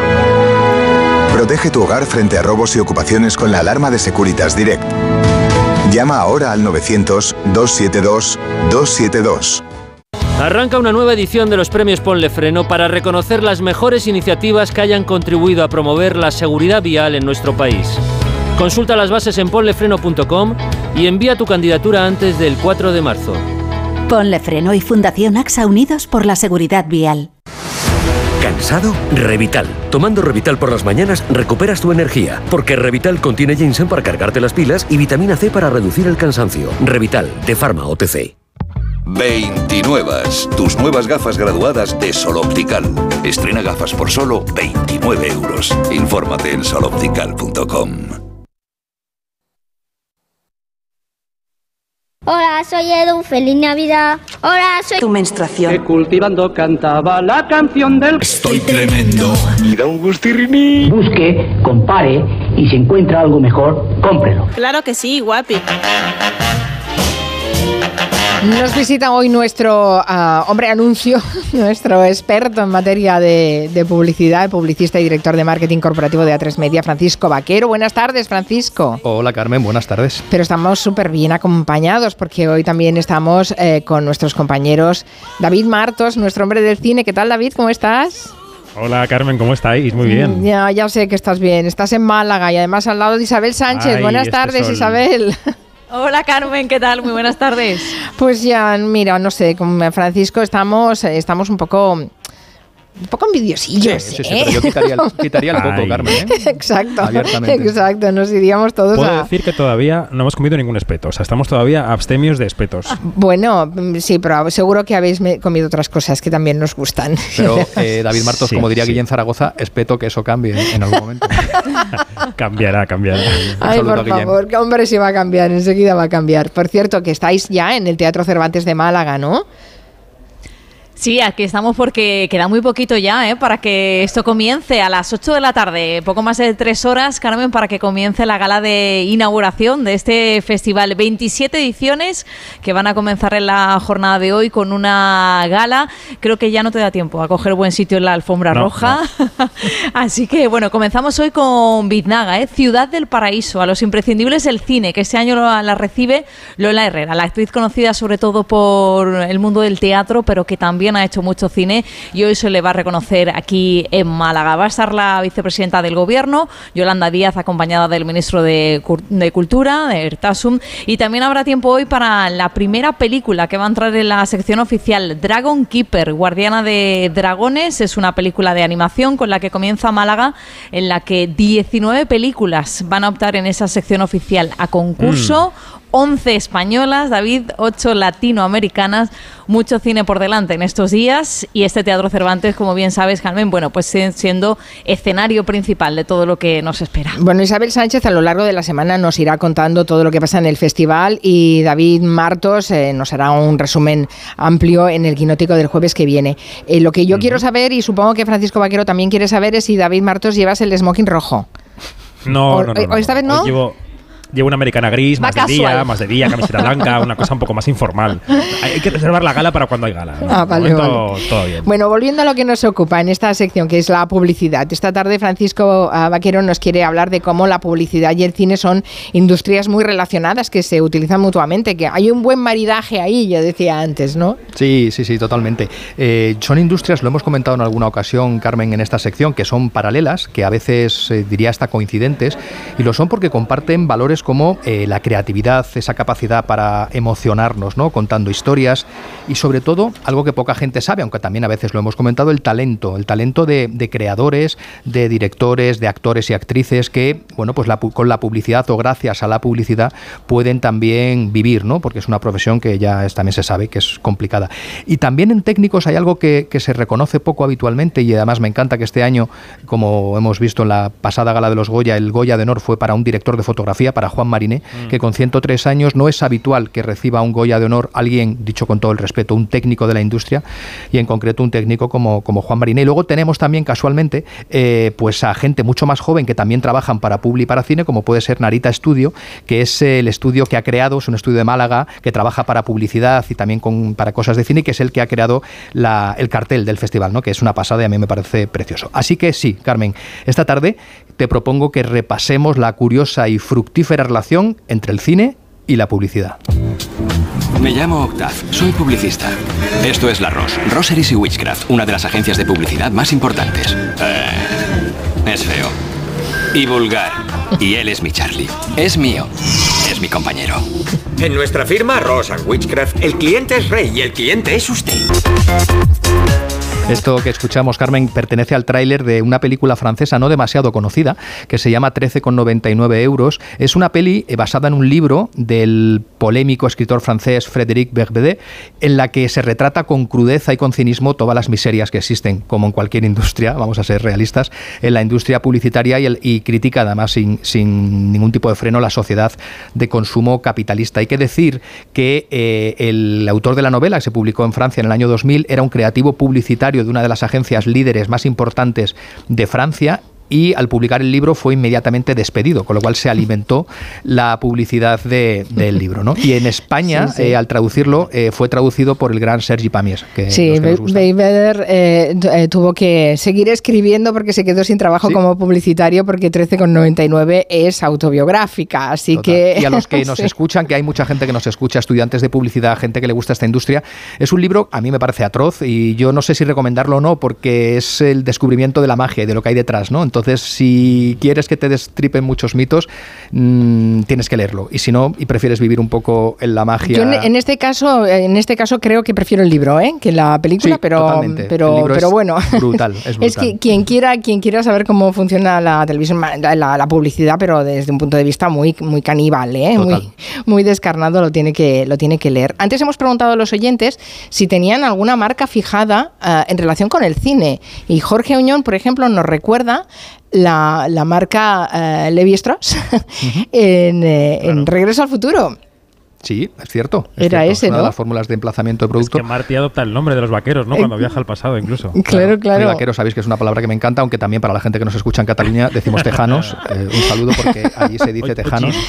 Y somos sí. un programa transversal. así Sí, que no, pero claro, estando con Francisco Vaquero, para nosotros ahora serán vaqueros. Gracias, Carmen Los Juan. vaqueros que mejor nos sientan. Gracias. Bueno, ah, esta relación de entre la publicidad y el cine mm, es tan antigua como la historia de la propia industria cinematográfica, obviamente. Así es, mira, uno de los primeros casos de los que se tiene constancia de esa conexión que comentas entre publicidad y cine tuvo lugar en una película de hace más de 100 años, de- del año 1920, que se llamaba The Garage que es en español, pues eso, el garaje, estaba protagonizada por Buster Keaton y ocurría, lo siento, voy a hacer spoiler, que esto nadie se lo veía venir, ocurre en un garaje en el que se puede ver claramente un cartel de la marca de neumáticos Firestone. ¿no? Lo que no existe constancia, Carmen, es de que el anunciante hace ya más de 100 años pagara por aparecer en la película. Yo tiendo a pensar, porque es un caso que se estudia un poco, tiendo a pensar que eh, los, el director, eh, el director de foto también querían darle más verosimilitud al garaje y pues empezaban a usar elementos de atrecho que daban un poco más sensación de verosimilitud. En cualquier caso, siete años después, en la película Wins, eh, se producía el que está considerado, hay un cierto consenso, como el primer caso de product placement o emplazamiento de producto, que tú hacías referencia con el caso de, de Levis, de la historia. En este caso, el producto en cuestión era una chocolatina de la marca Hershey, que un soldado de la Primera Guerra Mundial, que es lo que describe un poco la película, pues en un momento dado descubre con avidez esa chocolatina y la degusta con mucha ilusión y placer. ¿no? Hay que recordar también que esta película era de cine mudo, pero unos años después se remasterizó y así sonaba, está en inglés, eh, una copia remasterizada de su tráiler.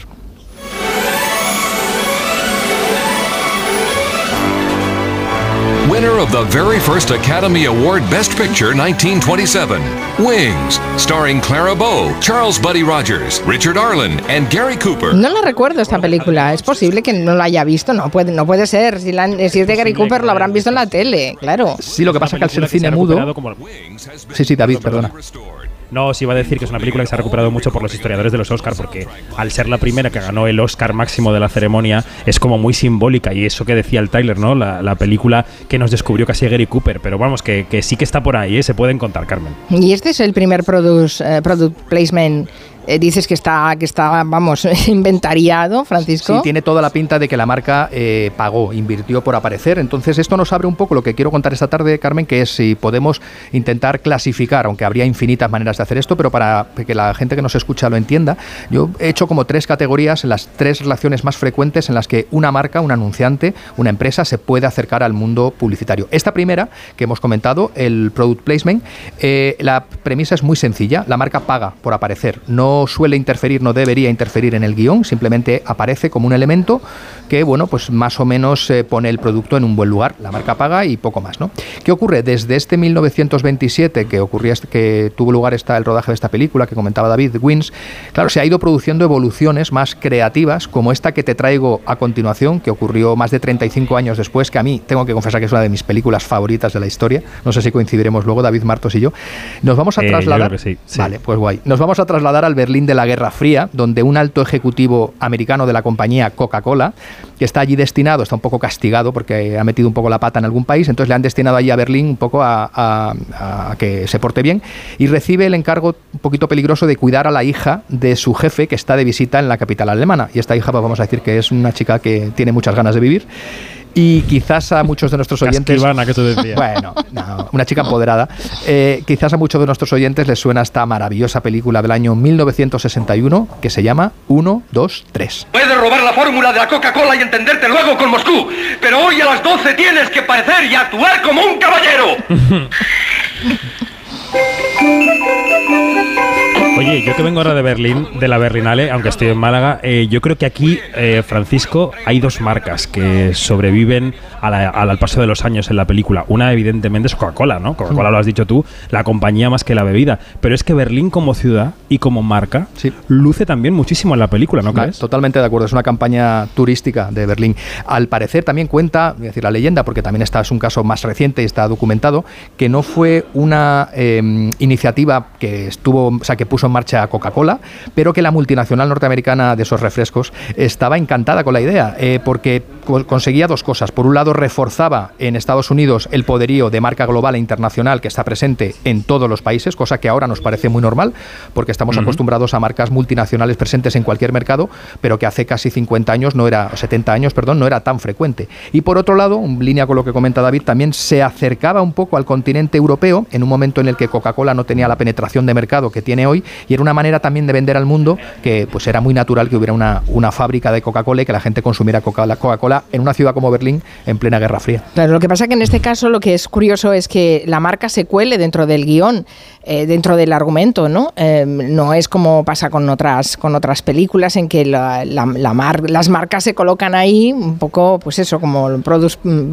product placement, ¿no? Sí, Es efectivamente. decir, que están ahí aparcadas y tú las ves, pero nada Y esta- más. Yo creo que esta eh, colaboración, esta presencia, como comentas, Carmen, de Coca-Cola en 1, 2, 3, eh, bueno, pues abre yo creo que la puerta a uno de los tipos de conexiones más interesantes, en mi opinión, entre la publicidad y el cine. Sería el segundo modelo, el que yo he denominado la marca Inspira. Este es un poquito más complicado. En este modelo, que verá que los americanos son muy, muy expertos, no hay un cierto consenso sobre, sobre si la marca paga o no, luego lo podemos debatir, pero lo que sí es importante es que en este modelo las marcas publicitarias o a veces sus fundadores, sus familias o las leyendas que existen detrás de estas familias o empresas tan poderosas han inspirado a una multitud de películas, ¿no? Como por ejemplo esta reciente obra de, yo creo que tiene un par de años, del director Ridley Scott y que lleva por título Ay, que sale, a ver, cada vez no le va a gustar. La Uy. casa, la casa Gucci.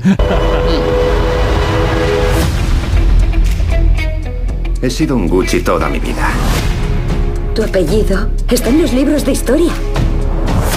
Paolo, eres un Gucci. Tienes que vestir como tal.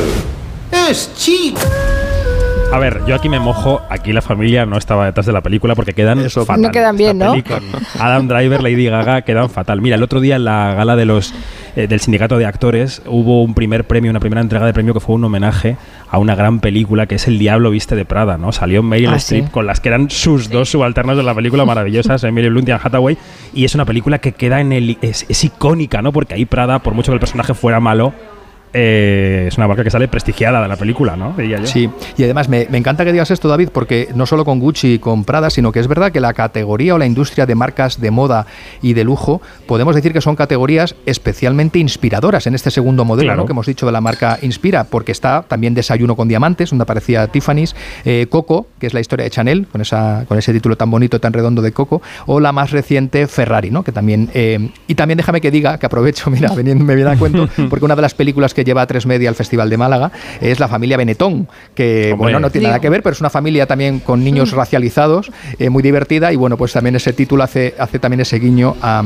a esa marca. Mm, Pero repasemos a ver las pelis donde ha pagado la marca, va, que nos hará, nos hace ilusión saberlo. Bueno, es igual que- hay alguna, igual hay alguna. Claro, yo. Un más eh, de una. Esto es, esto es muy. Es complicado de demostrar y por varias razones, Carmen, porque habría que definir qué consi- en qué consiste pagar, porque no siempre es eh, una transferencia de dinero. A veces se puede pagar en conceder permisos, como hizo Coca-Cola en el caso de 123, pe- eh, pe- gestionar permisos para acceder a fábricas reales.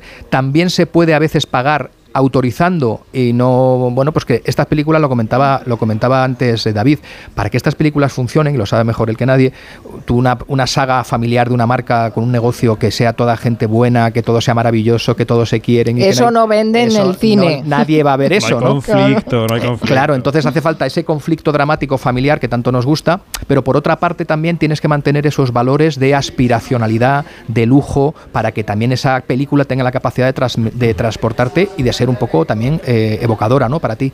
Entonces, es, es, difícil, ¿no? Yo creo que suele pasar algo, yo de, de, biografías autorizadas no controlo mucho, pero creo que puede ser un mercado similar al mundo de las biografías más o menos autorizadas, consentidas, si lo mm. cuentas así no te demando, pero yo no voy a pagar, pero ojito y tal, ¿no? También en este caso, más allá de la industria de, del lujo eh, o de la moda, aparecen películas como La Red Social, David Fincher, un peliculón que cuentaba la historia de Facebook y también recordamos que Mark Zuckerberg no salía especialmente bien favorecido, o El balneario de Battle Creek, que es una peli de Alan Parker de los 90, simpática, y que cuenta la historia también del creador de los cornflakes, de Kellogg's. Sí, que, los hermanos tampoco se, que se llevaran muy bien. también hay una parte miserable ahí en esa, en esa escena. Los oyentes me están diciendo cosas muy interesantes. Por ejemplo, nos recuerdan Epomuceno las patatas fritas Bonilla que salían en, parásitos. En, Parásitos. Total, en Parásitos, es Sí, sí, salió en Parásitos y fue un boom de venta de las patatas fritas. Es que la historia de las patatas fritas Bonilla merece un día un programa especial. Vale, pues apúntatelo, apúntatelo. Es un, caso maravilloso, pues me lo apunto. Dice, eh, otro oyente dice que de, Náufrago, de la película Náufrago, se dijo que era el anuncio más largo jamás hecho de FedEx. Sí, FedEx, comentó. claro, de, los servicios de, mensajería, de, mensajería, de paquetería, sí, sí. Y Bruno dice que las películas de James Bond en los 80 eran un no parar de publicidad. Hombre, evidentemente, llevaba el, el, Omega, el Aston Martin, o sea, todas las marcas de lujo, además, ¿no? Como le correspondería. Muy aspiracionales, efectivamente. Bueno, ¿qué más cosas nos cuentas, Francisco? Bueno, pues que yo creo que el último modelo, ese tercer modelo, em, Carmen, sería en el que cada vez son más las marcas que no solo pagan por hacer product placement, emplazamiento de productos, eso les queda pequeño, tampoco se sienten cómodos siendo eh, inspirando a terceros que quieren contar la historia de la marca, del producto, sino que ellos, claro, esto no vale, no, no le vale a cualquier marca, tienes que ser una marca muy icónica, muy potente, con, muy arriesgada y con, por supuesto con mucha capacidad de inversión, son cada vez las marcas en las que deciden ellas mismas producir o contar su propia historia. Por eso en este tercer modelo de relaciones diríamos que es un modelo en el que la marca produce. También es una de las modalidades de un término que está muy de moda en publicidad, que es el branded content, que alguna de las personas que nos escucha lo habrá, lo habrá oído, por el que una marca lo que cree es eh, un contenido que le debe funcionar a dos niveles, a nivel publicitario, pero también a nivel entretenimiento o espectáculo. Y de Estados Unidos nos llegan muchísimos ejemplos de los últimos años exitosos de, marcas que han decidido contar ellas mismas su historia, arriesgarse, producir, gestionar y hasta ganar dinero. Y el primer caso lo tenemos con un caso que a mí me flipa, eh, si me lo permitís, que es la marca Nike y la película Air. 1984 ha sido un año duro. Las ventas han bajado, el crecimiento también. Te contraté para potenciar la división de baloncesto. Y la gente no sabe qué coño es Nike. ¿Y qué es Converse? La zapatilla estrella de la NBA. Esta película, si, si hay gente que todavía no la ha visto, merece la pena porque a mí me parece maravillosa. Una gran, película que hay que recordar que está dirigida y protagonizada por Ben Affleck y que cuenta la operación de marketing, que es una expresión, por cierto, que aprovecho para recordar que nos encanta a los que nos trabajamos en marketing que los periodistas digan operación de marketing como sinónimo de algo sucio y tal. Un saludito a todos ellos. Bueno, pues no me desvisto. operación de marketing que a mediados de los 80 eh, puso en marcha la multinacional deportiva Nike con la estrella del baloncesto Michael Jordan para crear una línea de zapatilla que se llamó Air Jordan. En esta línea eh, hay además más ejemplos como Flaming Hot, eh, David, que entiendo que la conoces, yo todavía no la he podido ver, que es la de Eva Longoria. Me ha gustado mucho. ¿Ah, es, muy, es muy buena, muy divertida y Eva Longoria la ha vendido como una campeona porque la dirige y la produce y está detrás del proyecto y está muy bien. Pues eh, Flaming Hot, para nuestra audiencia, les diré que es una historia que te la llegan a contar cuando la tienen que pichear hace años, tal, me, imagino la cara, porque es contar la historia que hay detrás del conserje mexicano que creó los chetos picantes. Oh, qué interesante, me parece interesantísimo. Es un historión, ¿eh? Ya eso la marca chetos es una marca muy, divertida, pero los chetos picantes, y luego yo creo que, corrígeme David si, si me equivoco, Eva Longoria, que está también muy comprometida con el tema de la población latina y la visibilidad del mundo latino en Hollywood, pues ha querido contar la historia de alguien que no era tan conocido, porque, insisto, era un conserje mexicano que fue el que creó él. Así que... bueno, y, no hemos hablado de Barbie. Ah, bueno, es que es la película del año, ¿no? La más taquillera, la que va a los Oscar con algún Oscar menos de los que debería en categorías. Tienes que hablar de Barbie, vaquero, no te puedes ir sin Sí, ¿podemos oír a Barbie? Sí, bueno, yo creo que vuestros deseos son órdenes. No podíamos no hablar de lo que ya consideran muchos la mejor acción de branded content de los últimos tiempos, o también una película creada por una marca, o como dicen algunos, el anuncio más largo de la historia. Estamos hablando de Barbie. ¡Hola, Barbie! ¡Hola, Ken! Hola, Barbie. Hola, Barbie. Hola, Barbie. Hola, Barbie. Hola, Barbie. Hola, Barbie. Hola, Ken. Hola, Ken. Contar de esta película que no se haya dicho ya, porque en este programa además me consta Yo creo que el tráiler es mejor que la película y no digo más.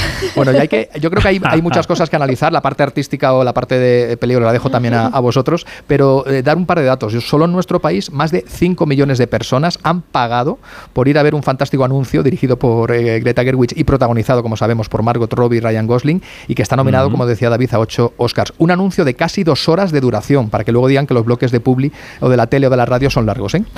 y con el que quiero destacar desde el punto de vista de marketing que la marca ha conseguido tres logros, en mi opinión, brillantes. Por uno, por un, en primer lugar, convertir lo que era una marca que se dirigía ya de manera inexorable hacia la irrelevancia en todo un icono cultural contemporáneo, una marca que mole a nivel planetario. ¿no? Segundo lugar, posicionarse como un referente global del empoderamiento femenino gracias a una inteligente sátira de todo lo que representaba para una gran parte de la población la propia muñeca desde su origen. Es brutal, ¿no? De hecho, la frase que cerraba el tráiler era, si odias las Barbies, esta es tu película.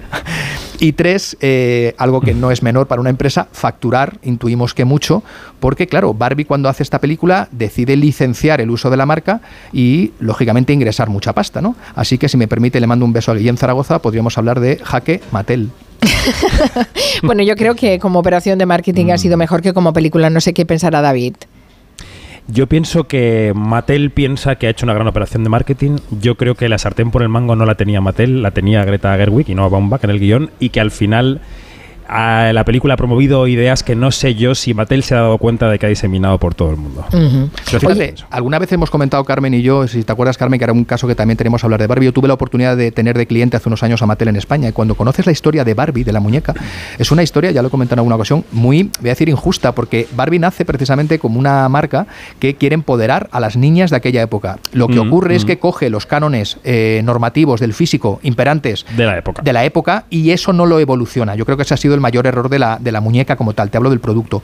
Pero, ¿qué ocurrió a partir de los 70 o los 80, coincidiendo con ese momento de empoderamiento? Pues la marca quedó un poco obsoleta y con, con mensajes viejunos o machistas, cuando su intención de origen era todo lo contrario.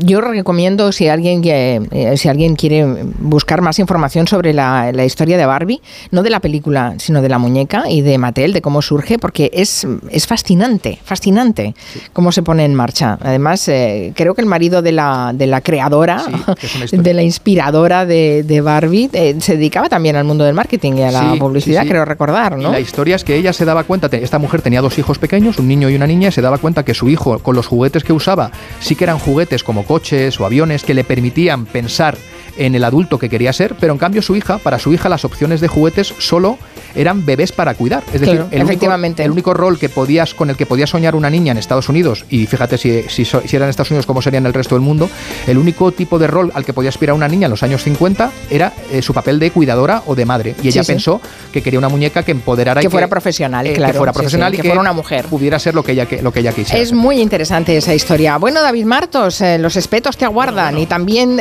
tu smoking rojo para la alfombra de esta noche. Ponte, ponte guapo, ¿eh?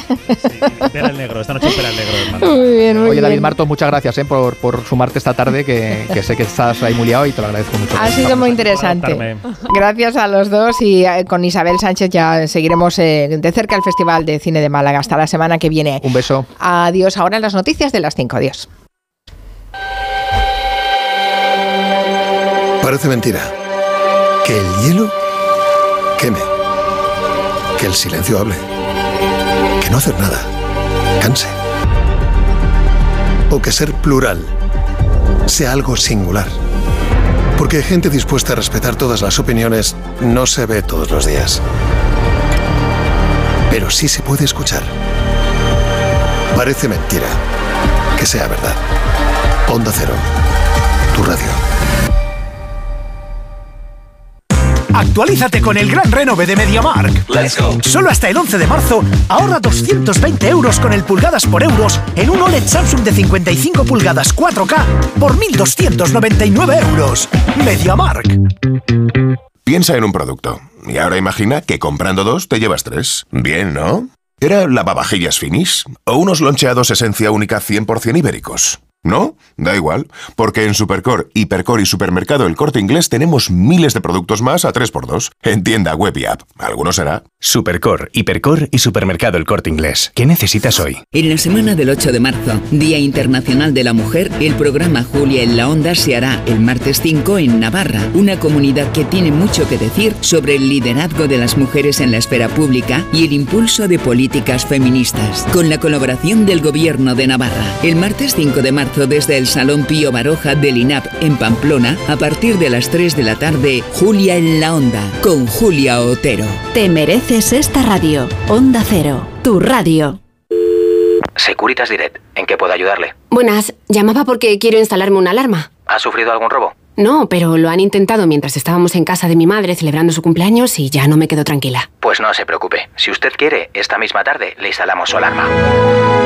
Protege tu hogar frente a robos y ocupaciones con la alarma de Securitas Direct. Llama ahora al 900-272-272. Pablo ha vuelto a suspender, no sé qué hacer. Prueba con The Memory Studio. A Luis le va genial. The Memory contiene vitamina B5 que contribuye al rendimiento intelectual normal y eso lo nota en exámenes. The Memory Studio, de Pharma OTC.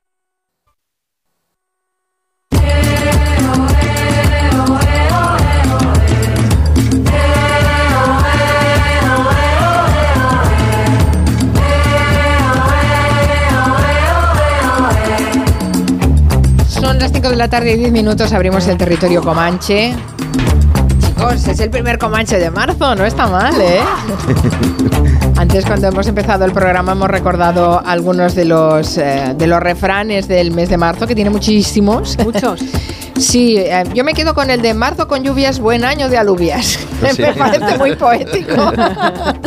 Vamos a saludar a los, a los comancheros. Máximo Pradera, buenas tardes. ¿Cómo Buenas estás? tardes. Así que de Baracaldo, Santi. Sí, no, pero no iba, no sé si Coldo iba a mi colegio, no, no, no lo tengo claro. Pero es convicto, ¿no? Sí, es convicto, eh, indultado además por, Por ¿no? en el año Está 94. bien, está bien. Ya Sí. veo, la- es la comidilla de Madrid. esto. Están entretenidos antes de que empiece. Además, Pero no, ¿cómo que de Baracaldo? ¿No es Navarro? no, es de Baracaldo. Es vecino tuyo, Santi. Es de- del, del mismo pueblo que yo. Qué fuerte. Confiesa, tú has estado en la marisquería, en la, en la oficina. No, no. Salana, una- que hay que decir que una premisa eh, absolutamente indispensable para este tipo de casos es ser un corrupto, un trincón. Eh, siempre te pillan en la, en la marisquería. Es decir, en España sí, sí. el lugar donde se hacen estos negocios es la marisquería con una cigala o con un gambón. Oye, ¿no en os la pasa mano. que cuando citan la marisquería donde se han reunido tal y tal y cual, no vais a buscar la web del local para ver qué tienen en la ¿Qué carta? reviews tienen, no? Yo En no- el no- no, no, que Tiene marisco, Nurian, tiene Sí, marisco. sí, pero yo no puedo evitarlo, es una pequeña manía. Yo me voy a pasar esta semana. la- Me pilla cerca. Sí, está cerca del Bernabéu, es cierto. ¿Qué edad? Bueno, estáis muy graciosos. Soy Máximo Pradera, Santi Segurola, Miki Otero y Nuria Torreblanca en esta primera hora de Comanche. La verdad es que esto no ha hecho nada más que empezar. ¿eh? Digo, no el Comanche, digo en los casos, Coldo, Ábalos y demás, porque vamos a tener semanas y semanas en que vamos a conocer muchísimos detalles. Coldo el Aizcolari, tú. ¿eh? Sí, sí, Baracaldo, el primer Aizcolari que sale de Baracaldo, además. Hostias como panes. Le condenaron a dos años y medio por, por, Por un- por por- lesiones a en, un tipo. en, en- sí, en, el- en Vizcaya, en Aranguren, en el valle de, de Aranguren, por Zaya, por ahí. Sí, sí. No, un historial del señor, ¿eh? Si hay- Mm. bueno, ¿Por qué será que los, los, los pícaros eh, corruptos de nuestro país todos responden a un determinado estereotipo? Esa, esa respuesta te la va a dar Miki la semana que La viene. semana que viene hablaremos Sí, de los la pícaros. Ah, qué guay. Mira, ya estamos haciendo un, Un next coming. un next coming. Está bien, está bien. Bueno, hoy Miki Otero nos va a hablar de otra cosa que también, no También está tiene una mal. cierta relación. No está mal, no está mal. Y es que eh, saludamos desde aquí la iniciativa de la Academia Catalana de Cine, que ha puesto en marcha un proceso de recuperación del llamado cine kinky, que son aquellas películas que retrataron las periferias urbanas y su problemática en plena transición. Y hoy Miki Otero nos quiere hablar de, de este cine. Lo primero que quiero saber de todas maneras, Max y Santi, es si vosotros mm, os gustaba el cine kinky, lo tenéis en la cabeza, Mira. eh, ¿os recuerda algo de vuestra época de adolescencia? Adolescencia, no. Vamos a ver, yo estaba ya en. Yo empecé a hacer ingenieros, lo dejé, luego comencé a hacer periodismo. Mm, Bueno, ahí fui. Peché, peché, por decirlo de alguna manera, porque me tiraba muchas tardes viendo películas en sesión continua en cines de, de barrio. Eh, por ejemplo, en Guecho, ¿no? en el Gran Cinema, en el eh, y claro, generalmente las películas de los martes, los miércoles y los jueves eran eh, dobles sesiones y muchas de películas de, de Kinkis, de, eh, pues, de navajeros, eh, tal, tal, y las de Iquino, que eran ya infames De en muchos casos. A mí me fascinó Deprisa, Deprisa, tengo que reconocer que Bueno, es una pero película... eso, pero eso ya, esas son palabras mayores, esas ya Sí. no te las daban en sesión continua, ¿eh? las nuestras eran, vamos. no Pero Santi podría ser un, un argumento de cine kinky como la novela esta que hizo Javier Cercas para como que era una Sí, mirada Las leyes de la frontera. Qué buena, que el, el protagonista que explicaba la historia lo llamaban el gafitas y era un tipo pues más de clase media menos kinky pero que se contaminaba y acababa en una banda kinky Claro. ¿no? No le he Me preguntado- imagino no le el pregun- argumento no Santi Seguro la- Claro, ese chico escapando de que la apuntaba universidad maneras para ir a ver a sus héroes del cine King en Y acabó, pantalla. ¿no? Perros callejeros. ya. No, pero me, me lo pasaba muy bien, hay que decir. Y había eh, películas, o sea, por ejemplo, Eloy de la Iglesia, me chupé todo el cine de, de Eloy de la Iglesia en, en esas tardes, prácticamente todo. Que digo que no, no le he preguntado a Nuria Torreblanca por la suya preferida porque sé que se las ha visto todas y es una fan del Oh, cine a ver, es que todo ese cine se rodó al lado de mi casa. Claro. Y todos son- estamos hablando de que todos son paisajes que conozco perfectamente y que mucha de esa gente acababa en mi barrio, pasaba por ahí en algún momento. Y también quiero recordar que está la versión perras callejeras. Sí. Venga, ya podéis continuar. Máximo, decías algo. Sí, que me fascinó también un kinky, venía de un reparto de una película que metió Tola, de crítico de cine, en su programa. No recuerdo ahora el nombre, pero era genial. ¿Qué pasa, Fernando? Pues a mí me ha parecido que está bastante bien. Y no te puedo decir más porque es que está bien. La Que- pero lo- lo- lo- los rodajes, porque ya sabéis que el cine kinky, los actores eran actor y delincuente, o sea, hacían de delincuente en la pantalla, pero luego el actor en la calle también Sí, recibía. luego, iba- luego se pasaba un ratito entre rejas. Claro, exacto. Y, y- y hicimos una. Bueno, todo esto viene de que hace un par de días eh, participé en una mesa redonda que estaba también, por ejemplo, Juan Cruz, el, el director de cine, en Hospitalet fue. Y de repente en el coloquio eh, surgió del, del patio de butacas un tipo que era actor de todas las pelis de cine kinky, no recuerdo su nombre ahora, y contaba como el making of de esas películas, que era alucinante porque por lo visto, claro, venían otros kinkis que hacían de extras y robaban todo el vestuario, se llevaban la ropa, tenían como que volver a empezar. Era ¿Recordáis al Pirri? Al Pirri, Al ¿Cómo Pirri. era? Pirri. El Pirri era el crítico de El cine. Pirri era, vamos, pero. Majísimo. Y Manzano, el que hacía. Manzano. Yo todavía recuerdo aquella película con Isela Vega, que era un Mm. mito sexual mexicano. Mm. Bueno, entonces que eso, fueron momentos memorables. Claro, claro. Y además de hablar, ¿estuvisteis viendo pelis también? Éramos, bueno, lo que hicimos fue a- a hacer este coloquio y luego pusimos la que se considera la primera, digamos, la peli fundacional de cine kinky con todos sus rasgos, que es, eh, de- que es del 77 de José Antonio de la Loma y que es Perros Callejeros, que tiene una intro increíble. Esto es lo que suele llamarse una gran ciudad. Tiene sus anchas avenidas, sus casas señoriales, sus magníficos monumentos y sus problemas. Uno de esos problemas es el de la delincuencia juvenil. Y dentro de ella, un reducido grupo de menores, entre los 12 y 16 años, lanzados a una vertiginosa carrera de delitos, hasta hace poco exclusivos de los malhechores Esa es más la, la cuestión. Así empieza Perros Callejeros, ¿no? Es un- como la voz en off de, de José Antonio de la Loma, el, el- el director, era un tipo que ahí ya tenía 50 años, eh, que era un antiguo maestro, hijo de militares, que era profundamente católico. Hay un momento en esta introducción que es como el mapa documental de cómo estaba la situación en ese momento, que dice hay que lamentar las víctimas de un lado y del otro y sobre todo hay que tener caridad por esos jóvenes delincuentes. Era una mirada como católica más que más que de denuncia, como de, lástima hacia este fenómeno, ¿no? Y- y generaba un efecto contrario de algún modo, porque pone esta intro, ¿no? Como lamentando el problema, y cuando acaba la introducción hay los créditos y entonces eh, empieza a sonar una especie de música instrumental Black Exploitation súper emocionante.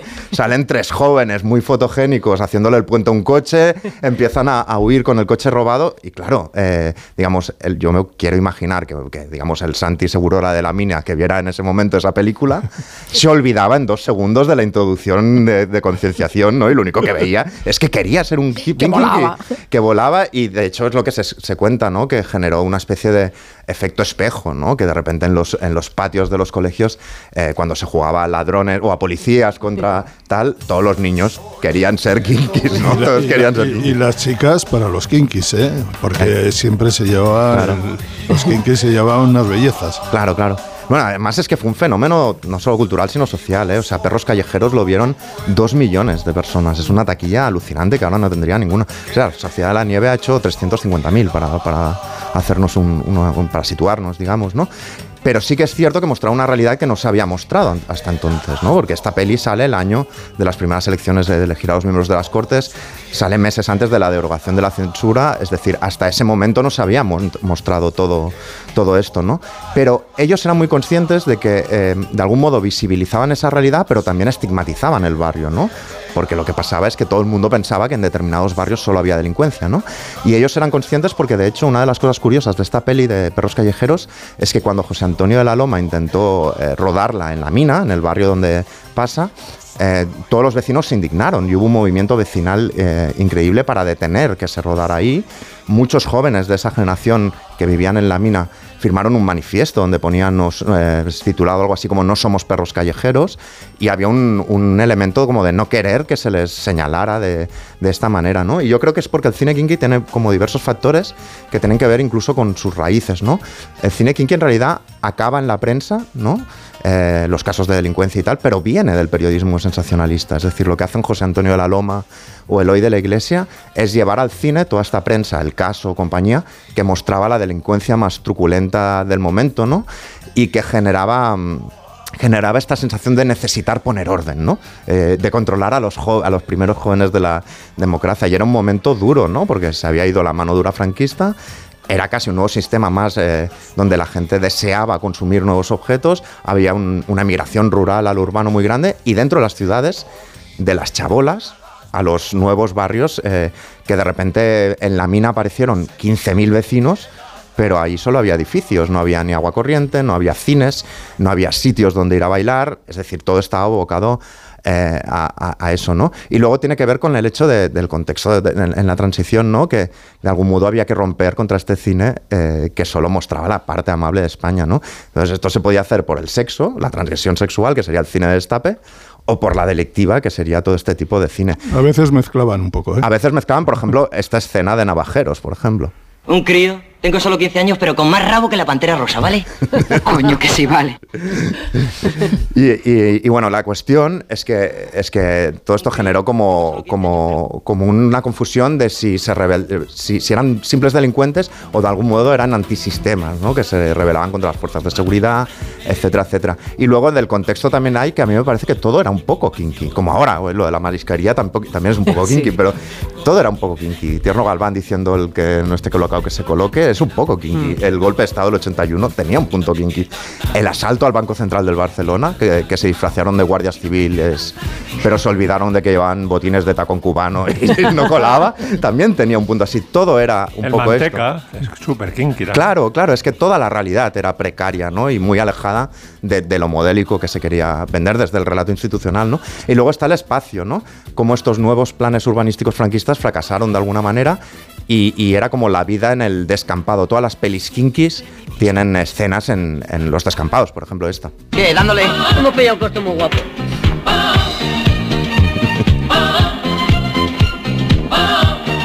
Coño, pégale otro calote que está de Guti. Paso, paso. Y vosotros venga, cortaros que os tengo que contar algo. Ahí están en un descampado con el típico SEAT 128 abandonado y el descampado es este lugar en los límites físicos y psicológicos de la ciudad que no tiene planificación, que por tanto no tiene eh, leyes y donde digamos hay una actividad al margen de- del sistema. Todos los kinkis operan en no lugares, ¿no? En el coche robado, en la cárcel donde están de paso, en el cementerio donde acabarán muchos de ellos o en el descampado. Y luego está el tema mayor que es que las pelis de cine kinky empiezan con, con hachís, etcétera, con drogas más o menos blandas, pero luego hay el gran estallido de la droga reflejado en las rumbas del momento. Llevo por mi vena caballo galopando, corre por mi sangre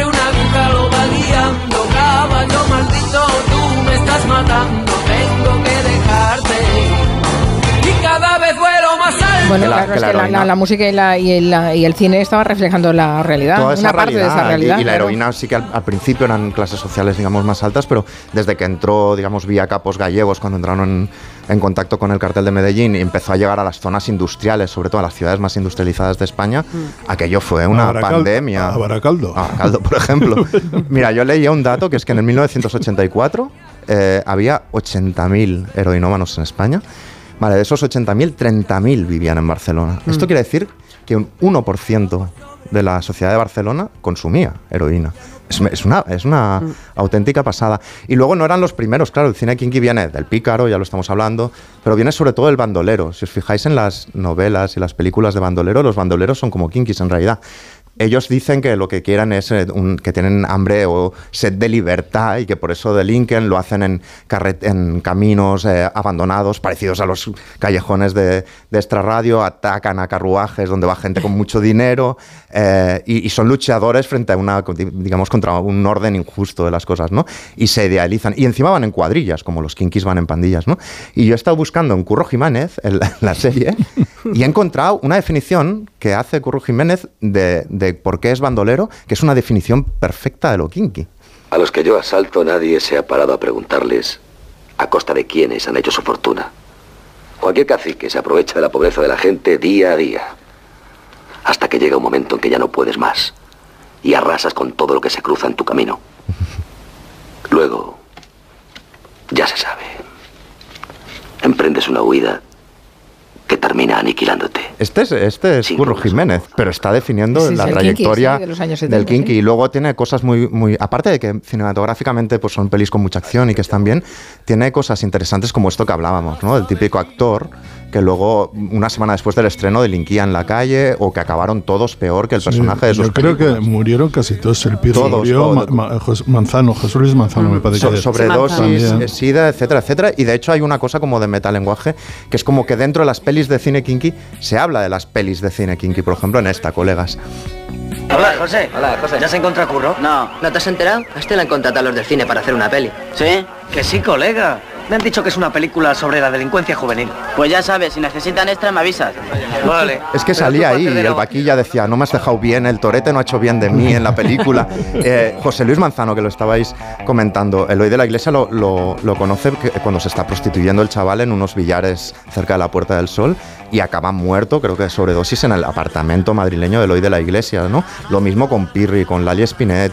Por ejemplo, de Prisa de Prisa, que creo que era la que le gustaba a, Max, ¿no?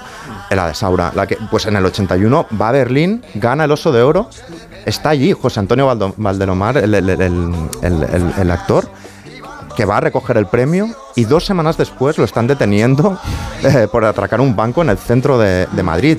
El Torete cae de sida en el 91, el Vaquilla también de cirrosis poco después, y lo mismo con la música, ¿no? Y la música también es otra cosa que ahora nos hablará eh, Nuria interesante, eh, porque esta rumba que lleva de Cuba a mediados del 19 y luego esa flamenca y acaba en los centros urbanos, siempre son como historias que tienen que ver o con la droga o con la idea de libertad o que son perfiles de los personajes kinkis, ¿no? que están dedicados a ellas. Por ejemplo, yo el vaquilla de los chichos.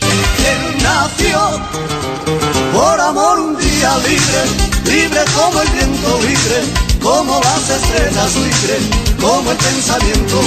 Y todas las letras hacen referencia a, esta- a este, digamos, estilo de vida absolutamente trágico, por otro lado, ¿no? Aunque Ahora, qué, qué importante es la música en estas películas, ¿eh? Bueno, absoluto. Porque Son, son pequeñas crónicas o pequeños argumentos de las películas, casi las canciones. Yo en- encuentro que estas películas también generaron un movimiento porque tenían algo de paternalistas también, ponían a la gente en guardia. Este, la democracia este, va a acabar con este país, Mm. las calles se van a llenar de heroína, nos atracan en los portales y generó también otro tipo de películas y de ambiente que era por ejemplo el de miedo a salir de noche y esto, que fue yo creo que la derecha española tomó este tipo de películas como base para generar un miedo, yo creo, en la población muy importante. Y much- algunas elecciones de, de los 80, eh, uno de los problemas principales de los que se hablaba era la delincuencia. Sí, sí, es que la, y la idea de que la única forma de detenerla no era pues mejorar las condiciones sociales de toda esta gente, sino la idea, el, mito del orden ante la sensación de inseguridad, el mito del orden, Claro. lo punitivo, etcétera, etcétera. Hay algunos oyentes que se quejan de que estemos asociando la música de los chichos o de los chunguitos a solo al cine kinky. Le digo mm, que Bueno. no, que es, una, es, un, es un contexto No, pero- histórico. pero son- est- están vinculadas, evidentemente. ¿eh? Estaban en todas las bandas Pero sonoras, que- aunque de- tuvieran muchas cosas al Dice de Kiko eso. Sole, eh, bueno, no sé si relacionar los chichos con el mundo kinky sea muy acertado porque les gustaban a muchas personas, kinkis, payos, gitanos y hasta la progresía de la época. Claro, sí, de pero... todas formas, Mari Carmen, hay gente que vive pegada al teléfono para poder llamar y quejarse Sí, sí. ofendida de cualquier cosa que se diga. No, hay un hecho que es- está, está en las bandas sonoras de las películas y no solo está en las bandas sonoras, sin- sino que es importante para entender todo el fenómeno cultural y social. Claro, porque estas rumbas eh, elaboraban esa crítica, esa crónica social, como decía Miki. Esas letras son la crónica del momento, pero por ejemplo, ahora os voy a hablar. Escuchemos esto, por ejemplo.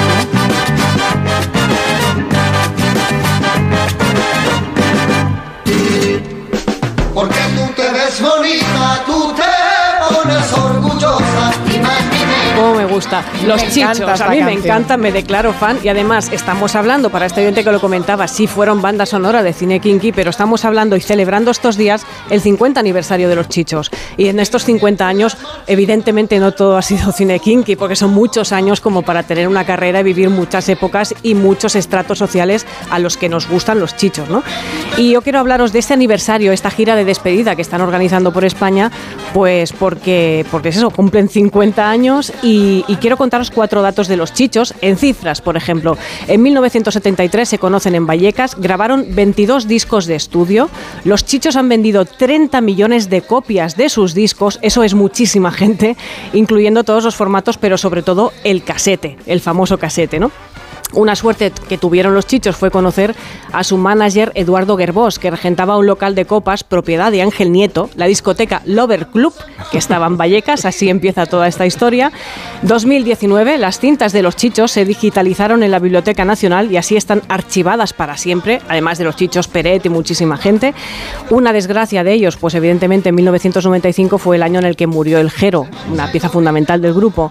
Y vamos a dejar que sea el mismo Jero quien nos cuente cómo es el público de los chichos. Tenemos un público algo extraordinario, ¿no? Es un público que va con mil pesetas y se va a casa con 20 duros o 40 duros muy contento, pero con una cinta de, lo- de los chichos o un disco, ¿no? ¿Ves? El público de esos años. Ahora el público pues tiene CDs y tiene más cosas, ¿no? Pero imagino que os preguntaréis en estos 50 años, pues cómo han envejecido los chichos, cómo se han adaptado a los nuevos tiempos. El otro día estuvieron en el programa de Broncano en La Resistencia y vais a ver. ¿Miráis cosas en el móvil así en plan de redes sociales y eso? Bueno, algunas veces sí, con el TikTok. Ahora, pero, pero- pero me voy a borrar. ¿Con el TikTok? Sí, me voy a borrar. ¿Por qué? Porque te, claro, te es que eso te quita mucho Porque no lo tiempo. entiendo. Porque hay mucho jaleo. Eh, Julio, ¿tú qué? ¿El móvil? Nos ha pillado de mayores, ya. ¿por nada más que veo cuando estoy con el. TikTok, nada más que veo chicho, chicho, chicho, chicho, chicho. En Google pedido tu nombre y llevas una carrera. ¿Me has buscado? ¿En Google has buscado David Broncano? Google. En Google, en el Google, pues ya veis que bien se han adaptado los tiempos, ¿no? Y después de las cifras que os comentaba, podemos comentar o contar el patrimonio inmaterial de los chichos, que son esas letras, esas canciones, ¿no? Mucho más profundas de lo que muchos van a pensar alguna vez que, que son en general, porque se han quedado en la superficie. Y podríamos definirlos por conceptos, que ya nos ha adelantado Miki un poco, ¿no? El concepto, por ejemplo, amor de madre. Quiero vida para yo quiero amar, porque yo quiero amar, yo quiero vida para amar. Yo que era Mai, esa madre que lo dio todo por los hijos e incluso robó cuando hizo falta para darles de comer. Esa mama, esa Mai, esa Mae, ese concepto que siempre está presente, ¿no? Concepto violencia doméstica. Tú no pegues a la mamá, porque la mamá es muy buena y a ti la mamá te quiere, papá. Fueron pioneros denunciando la violencia doméstica, contándola desde esa perspectiva del hijo, ¿no? El tema papa es recurrente. Tenían otra que decía, niña, ¿por qué lloras que no viene el papa? Y tienen más conceptos que podíamos contar, como el que digo yo que es el, el amor chiquito. ¿Por qué no vienes conmigo a vivir y deja ya de fingir un amor que no quieres? No comprendes amor pecador Amor pecador de la pradera. Ese es el amor chiquito. Amor chiquito. Son Un amor pecador. Una pregunta, Nuria. ¿Quién fue Misiana Juana? Ah, misiana Vente, Juana. Misiana Juana, Misiana. ¿Quién era Misiana Pero Juana? es chunguito, ¿no? ¿Eh? No, yo creo que son eh, chichos. No, claro, es verdad, son, son chichos, exacto, es la primera canción, ni ¿Pero más ni menos. Por- Misiana Juana, ¿quién es? Misiana Juana, pues puede ser Misiana, mi hermana, mi amiga, mi todo. Misiana. Ahí está. Ahí va. Lo que decíamos, las historias de amor siempre suelen ser de amor, de desamor y que sean siempre bastante durillas, ¿no? También tenemos el concepto carcelario. Libre, libre Que esto vale para el vaquilla, vale para este libre. pero también es compatible con esa metáfora amorosa, ¿no? Y el concepto maldición, pues cuando decían mala ruina tengas, ese tipo de ideas, ¿no? La gira de los chichos está en marcha, que sepáis que mañana tocan en Bilbao, Bien. el 9 de marzo en Barcelona, 16 de marzo en el Wizzing de Madrid y hay muchísimos más conciertos por toda la geografía española. Pero es solo para Miki y para, y para ti, eh, Nuria. Yo tengo la impresión de que todo esto coincidió más o menos con la movida madrileña. Y había, yo creo que una eh, mirada, voy a decir casi despectiva, de parte del sector, eh, digamos, más progre o, o más guay o más cool o el como quieras con respecto a esto. Y creo, sí, sin embargo, con el paso del tiempo, esta, la, la música de los chichos, la música kinky, la- la- los chunguitos, creo que ha, evolucionado con una vi- vitalidad y que ha captado eh, un- unas audiencias que entonces no tenía. No sé si estáis de no, eso era así, y hay una reflexión que hace, no, no recuerdo ahora que, que actor del cine King, que no que decía que a los de las a los de la movida les ponían trenes con dinero público para ir de Madrid a Vigo y que sus trenes solo iban a las cárceles, cosa que es verdad. Pero sí que es cierto que Paloma Chamorro, por ejemplo, que siempre es pionera en muchas cosas, en muchas cosas, ya llevó a la Edad de Oro a, a- creo que a los chichos o a los chunguitos, no, no recuerdo a cuáles, y ya les hizo un especial que, que precisamente sonaba algo como muy extraño, pero ya ya vio del- el valor, digamos, de, de aquella música. Y hay música de quinquesas, de, por ejemplo, las grecas, sí, claro. que han inspirado, eh, oye, entre dos aguas, entre dos aguas la, la raíz de melódica viene de... Bueno, y Antonio Flores que, eh, aparece en, en- ¿cuál era la película que aparece con Colegas. en colegas En Colegas, sí, sí. bueno pues también la inmersión de, de Antonio Flores en todo esto y canciones yo creo que eh, con el tiempo creo que tendremos otra mirada de lo que se hizo entonces podemos estar o no de acuerdo eh, con las películas nos gustará más o menos Mm. pero que han dejado una huella en el cine y sobre y en el no te digo nada en el terreno musical No, ¿eh? las, las pelis y la música tienen un gran valor y Max he encontrado lo de Misiana Juana. Pero buscar, ¿Y no qué es? ¿Qué es? Hola chichos, es un, como un foro de, de un diario. Hola chichos, aquí una chichera que os vio en el primer sound. Tengo una pregunta. ¿Quién es Misiana Juana? Y contestan, jajaja, esa pregunta no nos la han hecho nunca. Max dice, Misiana Juana no es nadie, es un latiguillo que se utiliza como a chilipú, a pu a pu. Yo estuve viendo a los chichos en el Primavera Sí, Sound hace cuántos años, seis o siete años. Sí, hace un- Sí. Sí, seis, siete años, sí, con los, con los Beach Boys. O sea, pues es un Caramba, latiguillo, ¿En serio? Qué maridaje también. podemos llamar. Misiana Santi, Misiana Max, ¿no? Porque es un latiguillo, pues vale para todo. Misiana Bueno, Misiana misianos, misianos, vamos a hacer una, una paradita, Una ¿eh? Laura Un- Pausini, sí. Exacto. Misiana Laura. Y después con Max eh, conoceremos más cosas mm, de música y hablar de una cosa muy curiosa, ya verán. La honra de una rosita se marcha y no brilla más. En Onda Cero, Julia en la Onda, con Carmen Juan.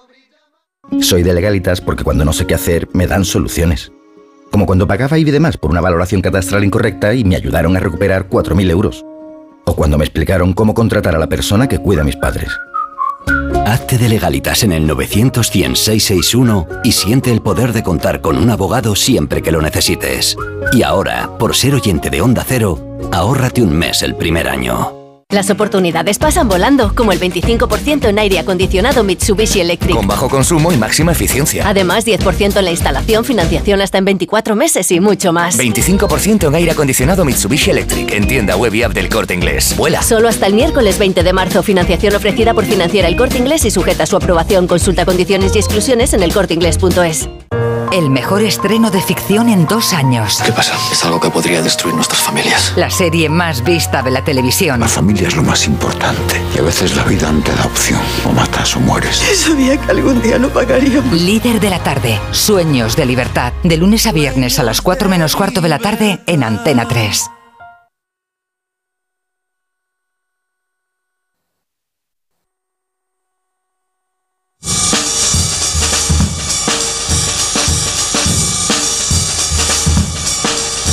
Estado investigando toda la semana Máximo Pradera a propósito de esos sonidos, esos soniquetes a los que nos estamos eh, acostumbrando desde que han aparecido las plataformas. Y, tengo muchas ganas de escuchar lo que nos vas a contar, Máximo.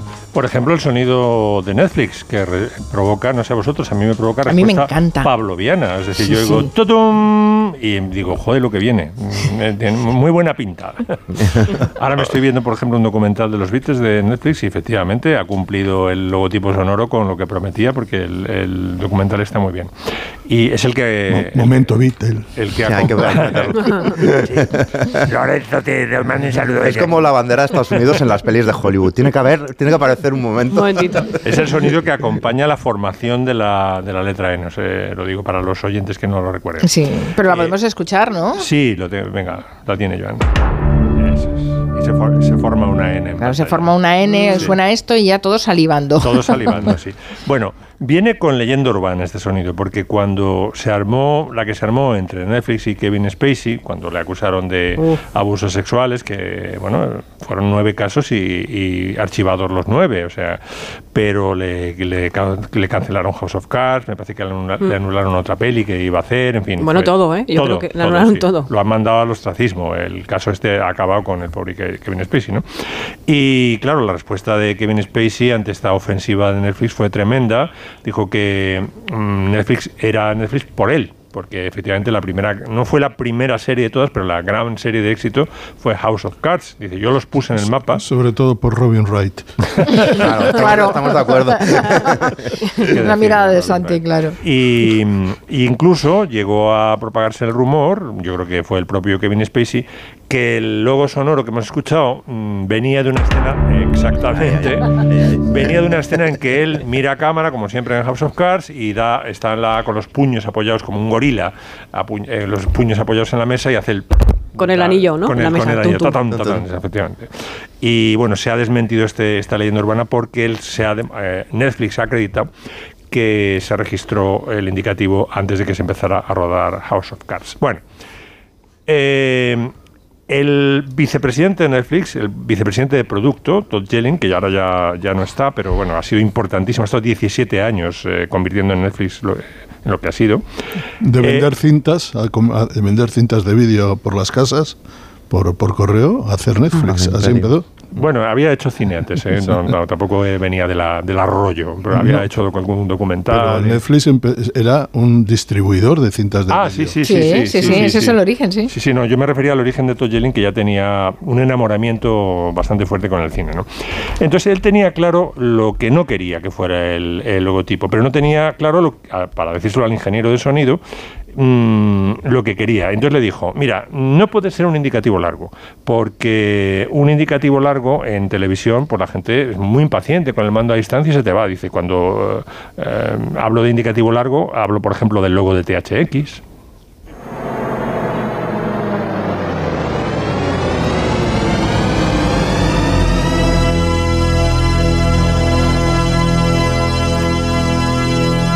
Que pueden ser? ¿10, 12 segundos? Bueno, pues esto lo consideraba Yelling, Es eterno. Lo consideraba largo.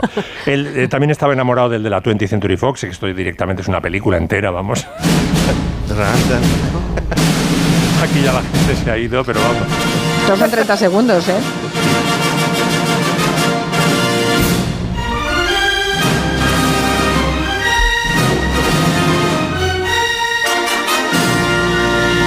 Mucho enganche también con el León de la Metro y eh, de hecho estuvo a punto de ser el indicativo de Netflix una versión del, cómica del León de la Metro. Recordemos a Leo el León. Que mi, mi padre y muchos más, supongo, cada vez que salía el león decía, esta ya la he visto. Creo que era un chiste bastante popular Sí. y extendido. El mío también me lo hacía, ese mismo chiste, sí, era un chiste universal. Luego, ¿qué más cosas le acotó al ingeniero de sonido, que era famosísimo el ingeniero de sonido? Era un- el, el hombre que hizo los efectos de sonido, ganó un Oscar por ello de... eh, la película está de. Ahora me acordaré. De, bueno, ahora, ahora me vendrá el nombre de, un- una famosa superproducción. Eh, no quería que fuera electrónico, eh, que se asociara con videojuegos o con ordenadores. Mm, es decir, no podía sonar a Xbox, por ejemplo. No podía sonar al startup de Apple Mac. Quiero que sea tan potente como el que llaman el Static Angel de HBO, este indicativo. Esto, Este sí que da. Este, sí Este que- promete, sí, porque viene, venimos del arroyo de la, de la, de la, del ruido de ya están aquí, ¿no? del static de la tele antigua, y de repente el Angel, el coro de ángeles, ¿no? que te, te promete elevarte a, pues, a la serie de la que luego nos va a hablar Santi, que, es, que va, se va a estrenar en HBO en unos días. ¿no? Y dice, tiene que, mm, siguió acotándole al, a, a Don, dice, tiene que ser un sonido que al oírlo uno diga, joder, voy a ver algo súper potente, un peliculón, un pedazo de serie. No quería que fuera un logo sonoro en que se dijera el nombre del producto tipo esto. This is CNN, the most trusted name in news. Bueno, el pobre ingeniero de sonido eh, tuvo un año, mm, estuvo, lo tuvo un año trabajando. Un año de pruebas, tenía mm, un centenar de, de- de ejemplos para mostrarle a Todd Jelling, ¿no? Eh, os va a sonar a coña esto, pero uno de los indicativos para acompañar el logo de Netflix fue este. Pensaron seriamente, de- llegó a los 3-4 finalistas, en meter una cabra como un guiño. Y dice, vosotros tenéis el león a la MGM, pues nosotros tenemos la cabra. Eh, pensaron también en un sonido como burbujeante para evocar el océano, las profundidades, esto. Y tenían, por supuesto, el to-doom, lo llaman el to-doom, exactamente. Eh. Al final hacen un focus group, que es carísimo los, los grupos estos cualitativos, ¿no? Eh, eh, para que 10, 12 personas digan, pues a mí me parece que este evoca optimismo, a mí este me da emoción, este no sé qué. Y ah, no salía claro un, un finalista, ¿no? Entonces, eh, Todd Ye- Yellin se llevó todos los indicativos, vamos, los 4 o 5 que quedaron finalistas, se los puso a su hija de 10 años y la hija le dijo, papá, de aquí a Lima, de aquí a Lima el Tudum, ¿no? Entonces ahora, exactamente. Ahora vamos a escuchar al ingeniero, doblado por mí, naturalmente, al ingeniero de sonido de Netflix, este. Que ahora me han dicho que va por ahí, por el campo cazando mariposas después de, después de un año de de estrés. que lo volvió loco, sí, sí, sí.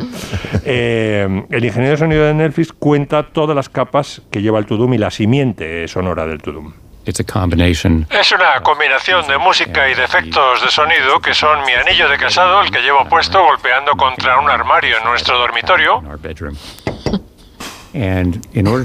Y para añadir otras cualidades, lo suavicé con otras cosas, lo que es normal en la industria del cine. Cualquier sonido está hecho normalmente de cuatro sonidos. four sounds, Le puse un sonido lento de yunque que le añade un tono más profundo. y luego le añadió dos percusiones. Este fue, ganó eh, por Braveheart, eh, me acuerdo de la película. Ganó el Oscar a los mejores efectos Mm. especiales por eh, Lon, por, por Braveheart. Y para rematar, le, bueno, tenemos, hemos escuchado las dos percusiones que no sé. Exactamente, eso se añadió. Y para rematar le añadieron un sonido, para salir de lo percusivo, al que llaman en Netflix The Blossom, como el florecer, el procedimiento, que está hecho con una guitarra eléctrica del ayudante de Lon, que es eh, músico, que- era, lo tenía en mi biblioteca porque le gustaba el sonido, lo había, es una guitarra sintetizada, reproducida al revés, y no sabía qué coño hacer con, esa, con ese sonido que le fascinaba. Dice, bueno, pues voy a rescatarlo de mi biblioteca sonora, de mi cajón desastre, y lo metió ahí y encajó. The Blossom es esto. Es cuando salimos del totom y salimos de... Es un poco el- exactamente. Y por último se dieron cuenta de que eh, una vez conseguida la brevedad y la contundencia y la vocación cinematográfica y la promesa de que viene algo muy, muy apetecible, que era demasiado corto para las pelis producidas por Netflix que se estaban empezando a estrenar en cines. Y entonces ya aquí recurrieron al mago, a Hans Zimmer, que les había hecho un magnífico trabajo en The Crown, para que hiciera un logo más largo. Y el resultado del trabajo de Hans Zimmer con el logo de Netflix fue este.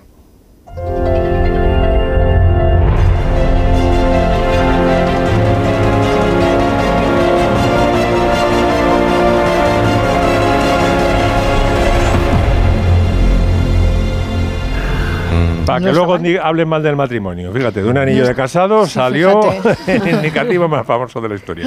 Un anillo de casado golpeando un armario, no Una- sé, el, es un poco armario del, el armario del dormitorio, además. O sea, No, es, eh, la verdad es que nunca, nunca había pensado que era tan complicado hacer esos indicativos, pero... Es muy bonito, pero a mí, a mí el de HBO es que casi... Porque te recuerda a los Sopranos. Este, ahí está. Es que ya me lleva a, a la serie. Yo lo que no entiendo es que toda esta gente del Focus Group eh, no, no tuvieran claro que entre la cabra y los burbujitas el Tudum era lo que molaba. La Y tuvieron que recurrir a la niña de 10 A la años. A de 10 ver, esto, esto parece un poco leyenda urbana, ¿eh? mito, de mito fundacional de No, no, Netflix. no, no, no. Yo, yo creo que no, eh, lo contó el, este, Sí, este oscarizado Ya, ingeniero. ya, ya, ya, pero en fin, que llama la atención, sinceramente, porque es que no hay color. Lon Bender se llama este, el, el ganador No, del no Oscar. hay Lon color. Bender. Bueno, ah, Santi, ¿por dónde quieres empezar? ¿Por serie que hemos oído que eh, Max decía que ibas a recomendar? ¿O, o por, o por No, tu no. alegría?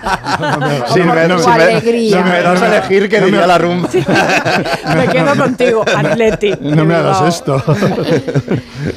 bueno, eh, como todo el mundo sabe, el Atleti se clasificó ayer para jugar la final de la, de la Copa. Ha jugado un huevo de, finales de Copa. Ha ganado muchas, menos que el Barça. Es el segundo equipo que más eh, Copas ha ganado, que tiene mérito estar entre el Barça y el Real Madrid, un equipo con las características del Athletic. Eso a veces la gente no se da cuenta. Y en los últimos eh, 15 años yo creo que ha llegado a 5 o 6 finales. Desgraciadamente las ha perdido todas, hay que, hay que decirlo así. La última victoria del Athletic en, en la Copa del Rey se produjo en el año 84, en aquella famosa final contra el Barça que terminó una tangana terrible. Fue el último partido de, de Maradona, que era Maradona dando patadas de kung fu a todo el mundo. Bueno, eh, han pasado 40 años, pero la, ilusión no se pierde. Este es un equipo, un club que está hecho para este torneo. Hay gente, hay equipos que tienen, digamos, una narrativa. La narrativa, el relato del Madrid es la Copa de Europa, eso no, no hay duda. Eh, la del Athletic es la Copa. Se celebra especialmente y ayer el Athletic le ganó 3-0, bien ganado al Atlético de Madrid. Fue un partido hasta cierto punto anticlímax, porque se esperaba un partido duro, em, táctico, simionano, por, por decirlo de alguna manera, y mm, no encontró demasiada resistencia al Athletic, 3-0. Y claro, ahora el problema es eh, jugar contra el Mallorca, que por cierto fue eh, una eliminación sorpresa, eh, pudo con la Real en los penaltis en el partido de, de vuelta en, en Atocha. Esa final vasca no se producirá en Sevilla, se produjo hace dos años, pero fue eh, durante la pandemia y no había espectadores en el campo. Eh, el, problem- el problema es cómo meter ahora eh, probablemente eh, en un campo al que ac- acudirían tranquilamente 60.000 o 70.000 hinchas del Athletic, a donde fueran, y eso es así, en un campo de 60.000 que tiene repartidas las entradas a las dos aficiones, 20.000 para Mallorca y 20.000 para, para el Athletic. Eh, con unos precios en los hoteles verdaderamente desbordantes, inconcebibles. Eh, se, se multiplican hasta por 14 los precios. Algunos hoteles, prácticamente los hoteles ya están llenos, están copados, A ver, evidentemente. un hotel en Mallorca puede ser 100 euros por 14, ¿no? No digo en Sevilla, ¿eh? en Sevilla. Ah, en Sevilla, en Sevilla. ah, ah, sí. Y, y van a ahí algún hotel ya se sabe que alguna habitación va a costar 3.000 euros. Evidentemente, no me imagino qué hotel será, pero en cualquier caso eh, eso va a ser bastante dramático. Como a quién dar, a quién, cómo eh, eh, conceder las entradas por sorteo y tal, pero eso genera eh, momentos muy difíciles. Es decir, que llegar a una Sí, pero ¿qué otra opción hay? Si no es por sorteo, ¿qué otra opción hay? Sí, es así, pero... Que se ocupe Coldo. Te quiero decir que, que, des- que además es de ahí, es del pueblo. Monta una rifa en la marisquería y nada. No, pero lo que quiero decir es que después de la alegría del triunfo de ayer, que fue desbordante, ahora llegan unas semanas de tensión, porque habrá un sorteo entre todos los socios, los abonados, y eh, a ver quién sale, el que se queda fuera, porque el Atleti tiene más de 40.000 eh, socios. Entonces, uno de cada dos eh, se va a quedar, se va a quedar fuera. Esto merece el tudum de... Lo que, lo que también te digo es por. eh, Yo no estuve ayer en Bilbao, pero gente que estuvo allí, que la gente salía con este, en este plan. Bueno, nos vamos a Sevilla, pero si no haber entradas, es igual. Nos vamos todos. Y A la marisquería, Y entonces, en la, la sensación es que va a haber los 20.000 o los 30.000 del Athletic, eso sí, más otros 20.000 dando vueltas por Sevilla. Claro, claro. Y esta es la, la impresión, la, la impresión que hay. Claro, pero Santi, eh, es lo broma. pero eh, eh, esto es lo que pasa siempre. Hay cantidad de aficionados que viajan Bueno, con sus la- equipos la y que no tienen pero entradas y que se que- dedican a estar pero en la ciudad. La última que jugaron contra el Barça aquí era una, era, parecía, bueno, ya, Es- perdón, me parecía Bilbao de repente, estuve- la Yo Rambla. estuve, La Rambla yo- era- yo estuve en, el, en el Camp Nou. Y hay que decir la verdad, había más gente del Atlético y del Barça en el Camp Nou, pero bastante Mucha más. Y te juro que en esa le dije a nuestro amigo como un Galder, me di- le dije, por una vez creo que no me importaría que la perdiera el Barça. So- y se puteó muchísimo. y me dijo, "E- ese comentario es el peor que me puedes... Es tan condescendiente. Sí, y sobre vale, pues nada. Lo, y lo que no has dicho es que eh, no se le ocurre otra cosa a Messi que picarse con el lateral izquierdo del Atlético, con, con, Valen- eh, con Valenciaga, y de repente decidir ganar el partido por sí solo haciendo auténticas maravillas. Entonces Jordan, sí. se nos fue esa final como todas las, las que hemos jugado contra el Barça. Cuatro en los Bueno. últimos 13, 14 años. ¿Habrá más fútbol, no? Este fin de semana, sí, Sí, ¿no? y hay un partido, eh, bueno, juega el Barça, juega en Bilbao contra el Athletic. un- Supongo que el Athletic estará muy desgastado por el partido de ayer. Y el Barça también. El Barça está una semana descansando. ¿no? Y creo que el partido de todas formas es el Valencia-Real Madrid con un personaje eh, al fondo, que es eh, Vinicius. Hay que recordar los incidentes del año pasado, se detuvo el partido, eh, hubo denuncias, aquello se convirtió en un hecho muy impactante y desagradable para el fútbol español porque hasta presidente Lula, políticos americanos, políticos europeos vieron lo que ocurrió en el campo de Mestalla y la verdad es que se teme que pueda ocurrir. Yo creo que no, creo que todos deben eh, medir su estado de ánimo y sus emociones, pero en cualquier caso el partido es de alto riesgo y vamos a ver lo que ocurre, porque además es un partido que tiene trascendencia deportiva. El Valencia todavía está en condiciones de alcanzar la, la, la Europa League y el Madrid no se puede descuidar, va muy destacado en la liga, pero no se puede descuidar porque eh, se puede quedar a tres puntos, eh, se puede quedar el Girona solo a tres puntos y el Barça a cinco y tiene que jugar en el, en el Camp Nou. Y por lo demás hay que decir que sí, que he visto, estoy atento a una serie que quiero ver y quiero ver Te queda un minuto para recomendárnosla. es, A ver, ¿cuál es? medio me sobra, se llama The Regime, el régimen, Mm. está interpretada por Kate Winslet, que para mí es una superestrella, una gran actriz, y cuenta las una historia en comedia negra, satírica y también punzante, eh, o eso dicen, de una eh, canciller autoritaria en el centro de Europa, viste en plan sexy bávaro, eh, que, que, eh, O como Terz. ¿Has visto las fotos de Terz con los bárbaro, por favor. y, y por lo que comentan va a ser una es una serie de seis capítulos con muy buena pinta con Hugh Grant aparece por allí también Mm. como marido Eh, marido bueno eh, Hugh Grant haciendo de Hugh Grant y la verdad es que hay mucho interés por verla, la- por lo que he leído en algunas críticas en, en películas americanos, la ponen muy bien. El domingo en HBO, El régimen. Dirige Stephen Frears, además. Stephen Frears, eh, vamos, eh, eso, con eso está ya Pues, medio asegurado. el De- dejad que os diga que eh, a Reina Roja, lo digo porque como además eh, Juan Gómez Curado es amiguete, pues eh, nos hace ilusión comentarlo, que Reina Roja que en 24 horas ha conseguido ponerse eh, en, el, en el top 3 de las series más vistas en Estados Unidos. Joder. Eso está bien, ¿eh? Hombre. Madre mía, qué, qué arranque más Eso sí, estupendo. pues, la. Ahora, qué Felicidades qué para Juan. estrés con tantas, eh, ¿no? con tantas producciones, es que no paran. Sí, no paramos. Bueno, mis- se misianos. trabajo. Misianos. Misianos que han llegado las noticias de las seis. Hasta la próxima. Adiós. Los protagonistas de la noticia empiezan el día con Carlos Alsina. José Luis Ábalos. Señor Ábalos, buenos días. ¿Qué tal? Muy buenos días, Carlos. Más de uno, el programa que cada día marca la agenda informativa. Coldo es un golfo, aunque no comparta el desenlace. Asume esa responsabilidad política. ¿Tiene usted manta de la que tirar? ¿Cuándo se tuerce la relación entre el presidente Sánchez y usted? ¿Se siente usted maltratado por el secretario general de su partido? Yo no tengo ninguna manta. Lo único que me pide el cuerpo es defenderme.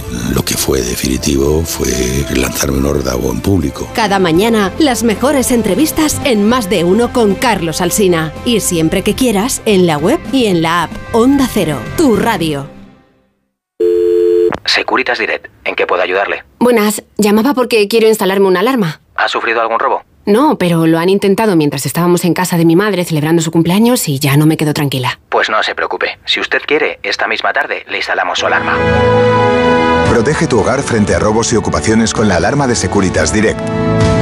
Llama ahora al 900-272-272.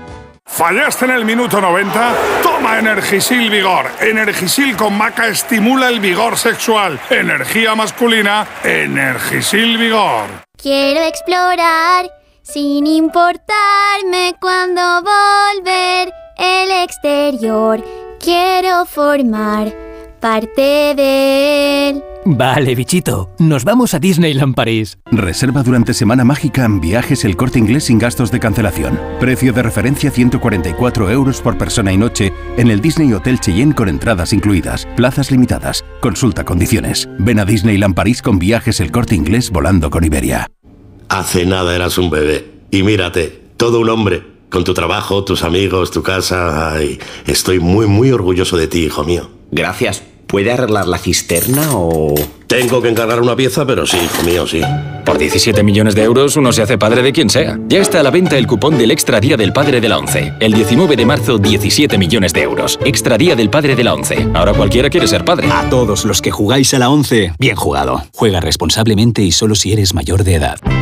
Ahorro para expertos. Expertos en ahorro.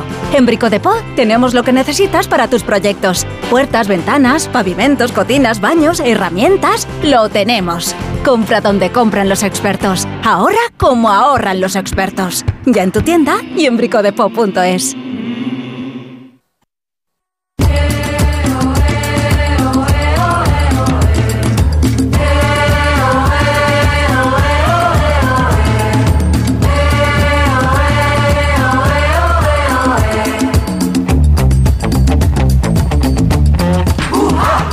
Son las 6 de la tarde y 12 minutos, es momento de abrir el Comanche. Aquí sigue Nuria Torreblanca, se incorpora Joana Bonet. ¿Qué tal, Joana? ¿Cómo estás? ¿Qué tal? Buenas tardes. Vamos a hablar de moda e intelectualidad. Está bien, ¿eh? Esa lectura de la moda, que siempre me parece que la moda sea como algo, eh, no sé, Superficial, frívolo, sí, frívolo. y tal. Sí, y no. cuando rascas tiene mucha profundidad, así que está muy bien, está muy bien. Y está en Coruña Antón Reixa. Buenas tardes, Antón. Hola, misiana Carmen, misiana Carmen, dame veneno que quiero morir. ¿Cómo me gustó la primera hora? Qué bueno cómo nos hemos reído con la de Misiana Juana. Misiana Juana. Sí. Porque yo no había caído, la verdad, ¿sabes? Que ahí escuchas las canciones de los Sí. chunguitos, de los chichos y demás, y no mm, caes en la letra, pero no en- a lo mejor en la expresión, ¿no? Pero bueno, qué buen rumbero. Cuando ha salido, cuando ha salido Max Pradera diciendo, ¿qué quiere decir Misiana Juana? Y sí, sí, lo hemos adoptado ya. Misiana Juana, nos gusta. Mira, Bueno, Misiana mira. es mis- Misiana Juana Bonet. rumbea, rumbea, Mari Carmen, que el viernes ya se le cuesta arriba. Sí, sí. Ole. Misiana Juana. Dale, dale. Oye, pero lo has cuadrado muy bien, Anton Reixa. Yo no, no conocía esa parte de ti así rumbera. No la conocía, ¿no. Es del medio de los chichos. Es un perro callejero, no lo sabíamos. Me ha dicho que en otra vida yo era un perro callejero. Así con tu suave acento gallego, Sí. suena un poco rarito. Oiga, soy auténtico. Sí, sí, sí, ya lo veo ya. Precisamente hablando de acentos, de formas de expresarres, de eso Vamos a nos quieres hablar. ¿no? Nos quieres hablar de paroles. De palabras. Parole, parole. Parole, parole. Ah, increíble, Mina. Cosa ed è come la prima volta. Cosa sei?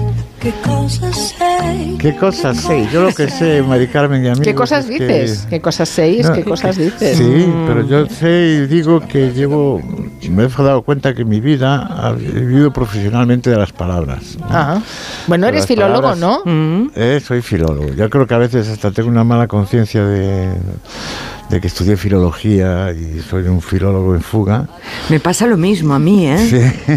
¿Tú también, estudia- ¿tú también estudiaste filología? Sí, acuérdate que yo pasé por las aulas donde había estado la señora Julia Otero. Sí, que también Y que en alguna ocasión alguna profesora nos, nos, nos la ponía de ejemplo y nos reñía cuando no dábamos la talla y decía, fíjense, por aquí ha pasado Julia Otero, en estas mismas sillas donde están ustedes sentados. Sí, sí, sí. Ay, qué fuerte. sí, Filólogos en fuga me encanta, Antón. Qué poeta. El concepto de filólogo en fuga está muy bien, está muy bien. Bueno, perdiendo el tiempo así en, en Internet, que luego os pediré una reflexión sobre Internet, descubrí un canal de YouTube que se llama Linguriosa. Linguriosa Mm. es simple, es un acrónimo entre lengua y curiosidad. Y es un canal que dirige Elena Raiz. Elena Raiz la podéis ver de lunes a jueves. Está, es la asesora lingüística ahora en Cifras y Letras, en la nueva versión de Cifras y Letras que hay a las nueve y media de la noche en, en la 2. Y bueno, es una tía simpática, pero ella más, algunas personas más, son las que elaboran este canal. Que vamos a ver, yo cuando, cuando entré ahí, de repente me di cuenta que me estaba viendo un vídeo sobre el subjuntivo y llevaba 11 minutos. llevaba 11 minutos. Yo hubiera podido pre- preparar mis oposiciones a lengua y literatura con, con ese canal. Pero lo cierto y lo curioso es que, pues igual que 11 minutos sobre el subjuntivo, hay 11 minutos o 10 sobre el leísmo, sobre la diferencia entre B y V, sobre la H, sobre ser y estar, sobre el español medieval, sobre la, si es correcto o no la expresión matrimonio gay, eh, bueno, pues eh, el pretérito indefinido, por ejemplo, y el subjuntivo, son, son problemas, son, son cuestiones que los gallegos en el castellano de Galicia, eh, to- todo para nosotros es pretérito indefinido Sí. o, o- o es un subjuntivo que al final es el imperfecto del pluscuamperfecto indicativo en castellano, ¿no? Pero bueno, es, es increíble porque no era yo solo, o sea, es un canal que tiene casi 600.000 suscriptores, ¿no? o sea, hay 600.000 personas que se han tragado los 11 minutos sobre el subjuntivo, tiene 200.000 200.000 seguidores en Instagram, tiene 283 vídeos y bueno, es un canal, lo definen para los pedantes del español. Es una Mm. ironía sobre... Los pedantes del español son la- es una ironía, ¿no? Son los hipercorrectores. El principio del canal es que la lengua la hacemos los hablantes y no las academias. Normalmente las academias siempre a fin de año hacemos ese repaso, es muy de tertulia hacer ese repaso a las nuevas incorporaciones que admite la RAE, la, la Academia Española. Bueno, lo cierto es que la Academia llega tarde, llega después de que esas, esas palabras se hayan instalado en el, en el uso. Bueno, yo recomiendo el canal, no, no hace falta que seáis filólogos, sino simplemente para expresarse bien. Cada pieza tiene seis meses de trabajo y trabajan en ello cuatro personas. O sea, fijaros Guau. el trabajo que da. Pero ya llevan, como decía antes, casi 300, casi 300 vídeos. Y ya digo, yo hubiera podido preparar, el temario de mis oposiciones eran como 70 temas. Esos casi 300 vídeos a mí me hubieran hiper preparado para, para mi, mi oposición. ¿no? Hombre, la verdad es que te lo pones fácil, porque además, Sí. sí, sí, sí, no, no, no, no os hubiera ido mal en vuestra época de estudiantes Sí. universitarios un canal así, ¿eh? ¿no? Y además Sí, sí, demuestra es ese amor a- por, la, por las palabras, por el lenguaje, que... Es mejor, es mejor que el rincón del vago. Sí. Y, Bueno, ahora no, no, está es- ChatGPT, que yo creo que el rincón del vago le quedan cuatro días. Ya, ya, bueno, con la inteligencia artificial a dónde se va ese negocio. Eh, bueno, de- de- vamos, yo os propongo, eh, vamos a, a escuchar a unos segundos sobre la utilidad de los acentos. Eh, Mari Carmen, siéntete libre, por supuesto, para cortar donde tú quieras. Eh, ¿Te has preguntado alguna vez a quién se le ocurrió la idea de poner un palito, dos puntitos o esa especie de flechitas encima de las letras? Bueno, y también porque no lo tienen todas las lenguas. Es una de las cosas que hacen muchísimo más fácil el inglés que el francés, por ejemplo. Bueno, o incluso que el español. Eh, no. En primer lugar, que el inglés no tenga tildes lo hace muchísimo más complicado que el español, porque no podemos saber cómo se pronuncia una palabra que vemos por primera vez. Y Ahí. en segundo lugar, en cuanto al francés, Sí, sí, pues bueno, también tienen su lógica. Aparte de para darte algún tipo de información sobre qué sílaba se pronuncia más fuerte o si esa vocal se pronuncia abierta o cerrada, también nos puede decir que ahí había antiguamente un sonido que ya no está. Atentos porque esto es súper interesante. En muchos casos, el famoso sombrerito o acento circunflejo nos está diciendo que en esa palabra hay una S oculta. Bueno, hablando con más precisión, que hubo una S. Fenetre viene del latín fenestra. El sombrerito marca esa S. Hotel Ah, mira, del no latín sabía yo esto. hospitalis. ¿Otra vez? Sí. Hotel, hostal y hospital tienen la misma etimología. La misma raíz. Qué bueno, ah, pues mira, no lo sabía, pero Oye, sí, qué sí. bien. Qué- Está sí muy que bien, engancha, ¿eh? que engancha, Ah. engancha y además lo explica muy bien, ¿eh? Aprendes muchas cosas. Es curioso porque he escogido esto de los acentos porque si recordáis vuestra época escolar, y no digo, no, digo solo la escuela hasta los 14 años, sino eh, incluso en la universidad, los acentos, las reglas de acentuación las estudiamos miles de veces y seguimos cometiendo, cometiendo faltas de, de ortografía. Es decir, para los hipercorrectores de la lengua, eh, ojo que, que, efectivamente pueden tener razón en esto. Y para los anarquistas de la lengua, pues decirles que los, los acentos tienen su función. No solo esos llamados ace- acentos diacríticos, que por ejemplo diferencian el pronombre del artículo determinado, sino porque normalmente sirven para, para identificar palabras y, y, bueno, la- las dificultades de otras lenguas. Por ejemplo, el, el- el del inglés te dicen cuando empiezas a estudiar, no es que todas las palabras son llanas, si tienen la acentuación tónica en la, en la penúltima sílaba, bueno, pero aún así te cuesta trabajo encontrar la, la pronunciación definitiva. O el francés se hace más. El francés se hace más complicado no, no por los acentos, sino porque porque digamos que la ortografía no se corresponde exactamente Mm. al sonido de las letras habitu- habitualmente, ¿no? que tenemos que tenemos las otras lenguas romances. Pero ojo que, que- que la lengua es sabia, la lengua además genera, es, tiene mecanismos endógenos, de que- mecanismos propios de que la lengua al final eh, acepta lo que debe aceptar, se rige por lo que se llama la economía lingüística y yo cualquier cosa vale en la lengua, lo que no vale es lo que es empobrecedor, es decir, pues es empobrecedor que te dice la palabra chisme, cuando resulta que al final chisme acaba siendo eso que se llama una palabra ómnibus, que sirve para mil cosas y no entiendes nada. Yo, yo- yo he conocido varios, varias épocas de mi vida en que la palabra chungo, que viene, eso viene del lenguaje carcelario, por ejemplo, que la palabra chungo era, era, era bueno y luego en otras que chungo es malo. O sea Ah, que- chungo era bueno en algún momento de tu vida. Sí, sí, en era algún bueno. momento bien. No, qué chungo, tío, qué chungo, tal. Pero que, que, que ojo que yo, yo, yo creo mucho en la, en la, en la creatividad de la, de la propia lengua para, para Lo generar... que pasa es que después a veces te pueden cambiar las, eh, las, las reglas de juego, ¿eh? Y entonces te encuentras como que solo le Oh, quitan el, el- solo, lo acento, que guion va sin acento No lo y, te, y, te, y te vuelves Ya, bueno, pues eso Bueno. sí que a veces, esas cosas a veces son un poco superfluas, pero quiero decir que en definitiva... No, no, no, yo soy un activista. Yo guion, De lo guion escribo y con solo, acento. y solo- el- y solo- el solo sí que luego ya modificaron y creo que ya se acepta Sí, ya también. se acepta también pero con guion acento, no, pero guion no, y no lo entiendo. Porque da igual, es que lo pongo. las reglas de ortografía, de que las agudas acabadas en N se acentuaban, ah, caramba.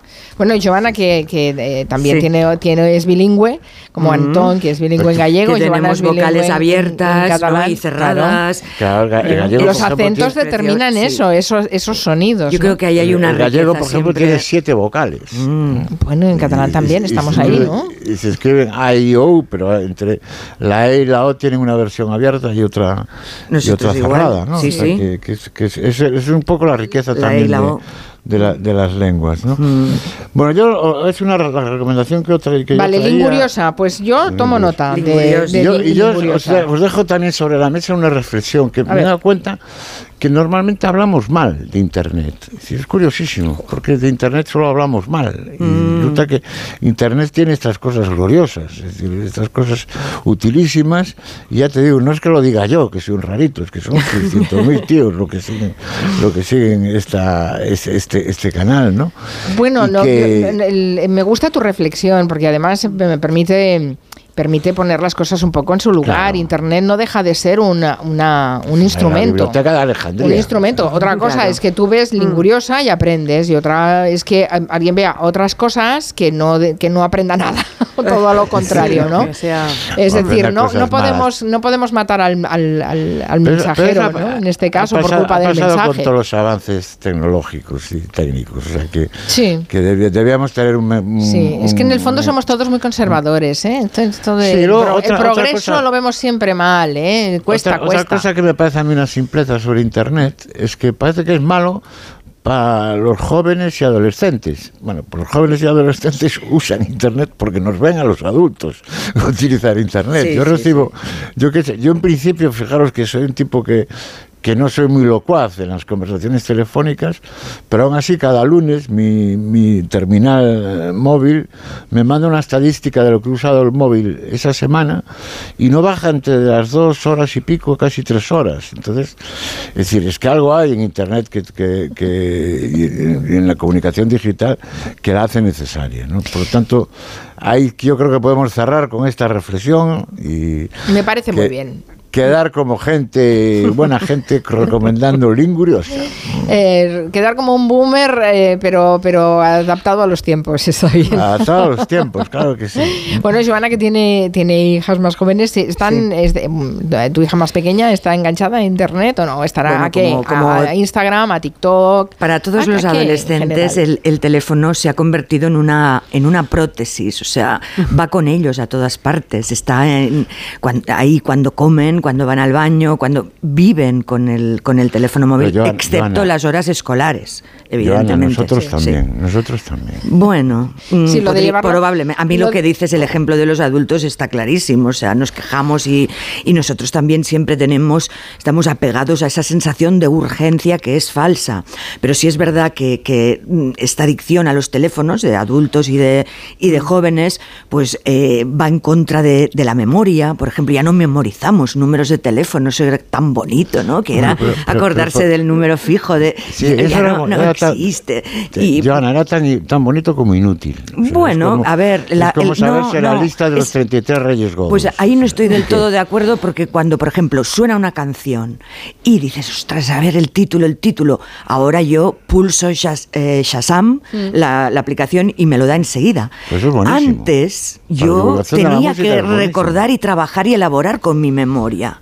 Y, y no sé, ahora tengo el atajo, de, pero Mm. yo misma me cuestiono, ¿no sería mejor dejarle tiempo a que la memoria recuerde ese atajos, nombre? Vivan Bueno, los atajos. La, la- la pregunta es si el hecho de utilizar un atajo en este caso te permite que tu cerebro eh, mm, trabaje en otras cosas que puedan ser Mira, más interesantes. 17260 era el, número de, era el número de mi casa familiar. ¿Y qué? ¿De qué, de qué me sirve eso? Bueno, les dejamos a los oyentes con esta reflexión de fondo y que vayan pensando. Enseguida vamos a hablar de la moda de los intelectuales. Vamos a hacer antes una pausa. En Onda Cero, Julia en la Onda, con Carmen Juan. Recolector de claveles, repartidor de paquetes, llevo japoneses de tablao en tablao y niños de cole en cole, distribuyo naranjas y miel de abeja y hago transfer de aeropuerto de 12 a 2. Si quieres hacer un buen business hay que ser muy rápido. Solo hasta el 20 de marzo Business Days Citroën con ventajas especiales en toda la gama Citroën y punto de carga incluido en gama eléctrica. Citroën. Condiciones en citroen.es. Si elegir es ahorrar for you, ahorra todas las semanas con los productos marca Carrefour, como con el 3x2 en pizzas refrigeradas Carrefour de jamón y queso, barbacoa o carbonara de 400 gramos y con ofertas como el bacalao Scrape, pieza de 2 a 4 kilos aprox, a solo 8 euros con 49 el kilo. Hasta el 3 de marzo en hipermercados, market, web y app. Carrefour, aquí poder elegir es poder ahorrar. ¿Cansado? Revital. Tomando Revital por las mañanas recuperas tu energía, porque Revital contiene ginseng para cargarte las pilas y vitamina C para reducir el cansancio. Revital, de Pharma OTC. Llega el final. Ya toca despedirse. De la serie que ha marcado la historia de la televisión. Os voy a llevar en mi corazón para siempre. Amar es para siempre.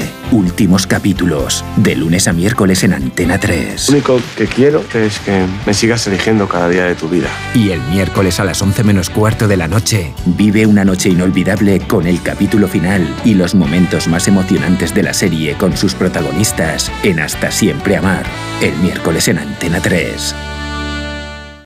Bienvenidos a una nueva temporada de Fórmula 1 en Dazón. Fernando está listo, Carlos preparado y nosotros dispuestos a vivir con pasión cada gran premio, porque la Fórmula 1 nos corre por las venas. Vívela solo en Dazón desde 19,99 euros al mes. ¿Tienes Ariel para la lavadora? Pues ahora en el corte inglés comprando dos te llevas tres. Así de fácil. Compras dos y te llevas tres. Y lo mismo en los donuts, las patatas Lay's, los huevos camperos y en miles de productos más. Llevas tres y pagas dos. Llevas tres y pagas dos. En tienda web y app. Supercor, Hipercor y Supermercado El Corte Inglés. ¿Qué necesitas hoy?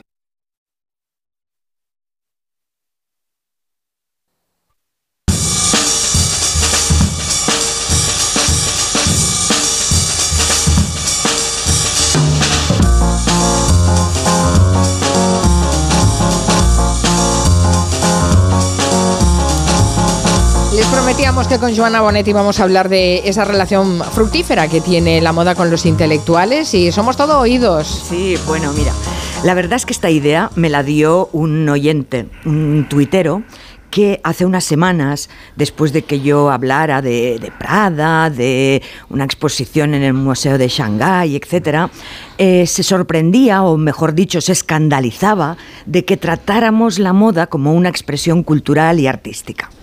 No es algo nuevo, eh, estoy muy, muy acostumbrada y bueno, y de hecho con vosotras, Julia Otero, Mari Carmen, eh, venimos haciendo eh, ese- es- este análisis de la moda desde hace 30 años casi, Ujú, o 20 y sí, pico, ¿no? muchos, muchos. Muchos. Uy, casi en que la no lo digamos. columna. Uy, uy, No, veintitantos. ah. Pero precisamente yo antes, cuando tenía... Es porque habéis estudiado filología. Claro, claro, por eso, por eso también nos dedicamos a esto. No, yo no, yo no he estudiado buscamos- ¿eh?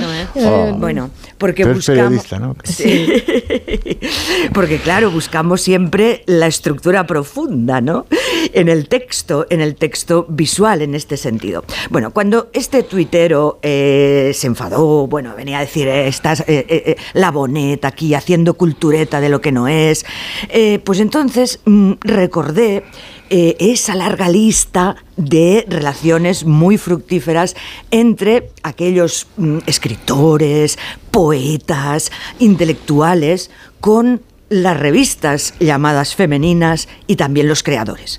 Os voy a leer un texto cortito y a ver si alguien adivina de quién puede ser. Dice así. El vestido de primavera todavía no ha llegado a su apogeo, pero los pocos especímenes que he visto entre nuestras grandes modistas me autorizan a hablar del tema con convicción. Antes que nada, debemos felicitarnos de la libertad que reina entre nosotros. Todo se usa, todo se acepta en nombre de la gracia y el gusto. La falda de cola corta está forrada en tafetán. Esta última innovación evita el uso de enaguas y les simplifica las cosas a aquellas mujeres que no tienen intenciones de quitarle un peso de encima a la municipalidad, barriendo ellas mismas con su prenda las calles. Pues Bueno, es un hombre. es irónico, Es es un hombre. ¿no? Quien, quien escribe. Sí, sí, sí. Es un hombre. Terence Moix. No, es mucho más antiguo esto. 1920, Marcel, antes de A la recherche du temps perdu. Oh, Marcel Proust. Mar- Ostras, Marcel, Marcel Proust. Proust. Marcel Proust hacía crítica de moda mientras escribía, eh, porque sabéis que tardó varios años, ¿no? Mientras escribía eh, eh, su, su gran, su gran obra maestra, ¿no? A la búsqueda del tiempo perdido. Entonces, eh, bueno, eh, ese, ese fue su inicio. A ver, eran ganapá, eh, era un ganapán, pero Sí, claro, es lo que, lo que iba a que- sí, lo que te iba a decir, que seguramente estaba mucho mejor pagado que escribiera para una revista que no que al cabo de los años publicara un libro. Pero en cambio, eh, si tú lees eh, Proust, verás que las descripciones de los trajes, por ejemplo, los modelos que luce Madame de Germans, eh, eh, los compara, a, a- dice, como un día nublado, como la luz del atardecer. O sea, busca siempre símiles, metáforas con el paisaje. eh, hay un detallismo increíble. Bueno, le, diver- le- le divertía y le gustaba ese lenguaje, igual que a Mallarmé. Mallarmé eh, empezó eh, a escribir, a editar una revista que se llamaba La Dernière Mode. Y él utilizaba varios seudónimos. Uno de ellos era Miss Satin. ¿eh? Qué bonito. Y, sí, y se, se, torna- se convertía en una consejera femenina y sugería, bueno, daba unos consejos que eran para salir corriendo, pero, eh, pero a la vez eh, muy divertido y él se, se hizo muy adicto a, a este género, ¿eh? el poeta simbolista. Luego estaba Wilde, Oscar Wilde, el esteta, que se alimentó en Londres eh, con la redacción de relatos, ensayos y críticas en la revista Women World que estaba destinado a un público que seguramente mm, eh, el propio autor podía caricaturizar en medios satíricos. Pero eh, a Wilde le encantaba la, la- la publicidad. ¿no? la publicidad. Eh, luego está eh, esa expresión de Coco Chanel, que, que es tan divertida, que, eh, que consiste en hablar de la poesía costurera. Ella era una, ya sabéis que fue mecenas de poetas que les pagaba las rehabilitaciones eh, a, a Jean Cocteau, por ejemplo, o a Pierre Verdi. Eh, y además a Pierre Verdi le edita- editaba la revista eh, Nord-Sud. Eh, el caso es que mm, en una ocasión le dijo a, a Cocteau, eh, bueno, tú eh, escríbeme toda la, todos los pies de los trajes que presento en el desfile y sobre todo haz una buena poesía costurera. Y bueno, Mm, pues poesía ahí... costurera, qué bueno la expresión. Sí, porque recoge pues esa arrogancia, ¿no? De una diva de la moda y a la vez mm, este género tan extraño que ha sido el de describir los trajes, sobre todo en, en la alta costura, que a veces, pues claro, son mm, descripciones increíbles. Bueno, tengo que hablar ya desde más hacia aquí. Bueno, Sí, pero fíjate que estás Sí. hablando de hombres que escriben sobre Sí, moda femenina. Sí, bueno, bueno. Claro. Pero ahora vienen ellas, ahora Ah, vale, ellas. menos mal. Llegan un poco más tarde ellas. Llegan, siempre, llegan. siempre, nos cuesta siempre. todo más. Bueno, sí. Borges escribió en El Hogar, ar- una revista argentina, eh, en donde hacía crítica de libros y de autores, eh, eh, libros sobre todo extranjeros. Y él sí que decía que, eh, que tenía que ganarse la vida de alguna manera. Pero bueno, estuvo Carson McCullers, por ejemplo, la autora del eh, El corazón es un, cara- un cazador solitario, eh, que ella empezó a escribir en Harper's Bazaar y en Mademoiselle. Y, y también lo hizo la gran Silvia Plath. De hecho, Silvia Plath y La campana de cristal, eh, bueno, vuelca aquella experiencia en los años 50 cuando fue becada por la revista Mademoiselle, eh, que era una, una publicación eh, dirigida a mujeres que tenía un apartado de non-fiction, de fiction, de, relatos, literatura, etcétera, eh, muy importante. Y fue canónica en el sentido de que descubrió a grandes nombres. Luego, Joan Didion, ¿no? Que Joan Didion ganó el concurso de ensayos de Vogue. Es decir, estas revistas tenían premios literarios, concursos de ensayos. Está la gran Hélène Lazareff. Hélène Lazareff eh, se casó con Pierre Lazareff, el editor de François. Entonces, bueno, durante la, guerra eh, se exiliaron a los Estados Unidos y ahí ella empezó a trabajar en el New York Times y en Harper's Bazaar con Diana Brillan. Y de ahí dice que un día, paseando por Broadway, surgió la idea de la revista Elle. Y el lema era ironía en la seriedad y seriedad en la frivolidad. A Lazareff, ¿quién la sucedió en el Elle? François Giroud, mm, eh, periodista y sobre todo escritora, ¿no? Uno de sus últimos libros lo escribió a medias, a, cuatro manos con Bernard Henry Levy. Por lo tanto, eh, y por ejemplo Marie Claire, la, que fue una de las primeras directoras de Marie Claire, Marcel Auclair, fue la traductora de Lorca al francés. Es decir, que eh, en, el, en, todo el discurso ¿no? de- del mundo de, la moda y del, es- del escribir, del contar la moda, ha habido históricamente, a lo largo de la historia, grandes nombres. Eh, François Sagan también fue una de las plumas fijas eh, en el EL. Eh, fu- eh, cristalizó un, un género diferente. Y de hecho, cuando yo me acerco al mundo de las revistas femeninas y ahí pues tienes que, que, bueno, pues tienes que tragarte esa cosa del estigma de eh, que son tontas y que, la- que la moda es una cosa para tontas, ¿no? Bueno, también se dice del deporte a veces, eh, que esos no leen libros, ¿no? La gente que, que adora, wow, los deportistas. Segurola no, ¿eh? Segurola no es el caso. Madre mía. Sí, pero, es, pero es complejillos, verdad, es verdad que esos- no hay tanto estigma en el mundo de la, de la prensa deportiva como en, En el la de prensa. la prensa de moda. Claro, en las cosas de mujeres que vienen además de las costureras que a la vez tejían un relato y eso lo cuenta, eh, bueno, se- lo cuenta muy bien Irene Vallejo, ¿no? Eh, Cómo hay un lenguaje común entre la literatura y la costura, la trama, el hilo, el, bueno, es, es un es un tema delicioso. Yo cuando me Ma- acerco a esto y tengo que cargar, nada, enseguida te, te- acabo, con, con esa etiqueta, claro, yo vengo de la filología, es que me lo ha puesto en bandeja mi amigo Antón. Y soy lectora desde jovencita y bueno, y a mí me ha marcado Mercer Ro- Rodoreda, pero también eh, Marguerite Duras y, y claro, yo abrazo los mundos sutiles y cuando te dicen, ¡ay, qué tontería y tal! Pues eh, bueno, no sé, en mis primeras revistas y, y fue, todo salió rodado, ¿no? Pero eh, escribía Juan José Millás, cerraba la revista Javier Marías con mujeres viajeras, em, escribía la columna de libros Ana Caballé, eh, es decir, mm, siempre buscamos mm, firmas que dices, bueno, esto es para quedar un poco bien, ¿no? Para decir, entre tanta publicidad y tanta tontería, pones aquí un par de nombres que, eh, que le den altura y por otro lado a ellos les ayudas como ganapan, ¿no? Eh, Pero bueno, yo creo que va mucha- mucho más allá y que se trata de concebir muchas veces el producto periodístico que hacemos eh, con, la- mm, con lo mejor, con las mejores firmas para nuestros lectores y con, y con las miradas más múltiples y, y- y variadas. y Teniendo en cuenta además que las mujeres somos un público lector por excelencia, Claro. no solo de libros, de, de- de revistas, eh, que es que leen más las mujeres que los hombres. Y, y ho- hoy os diré que muchas de estas revistas, yo ya no las dirijo, y dirijo el magazine de la vanguardia, pero muchas de estas revistas están muy bien escritas y, y además aún tienen correctores en sus redacciones, que eso es, mm, eso es algo Sí, tan es importante una para un especie de filólogo. ¿eh?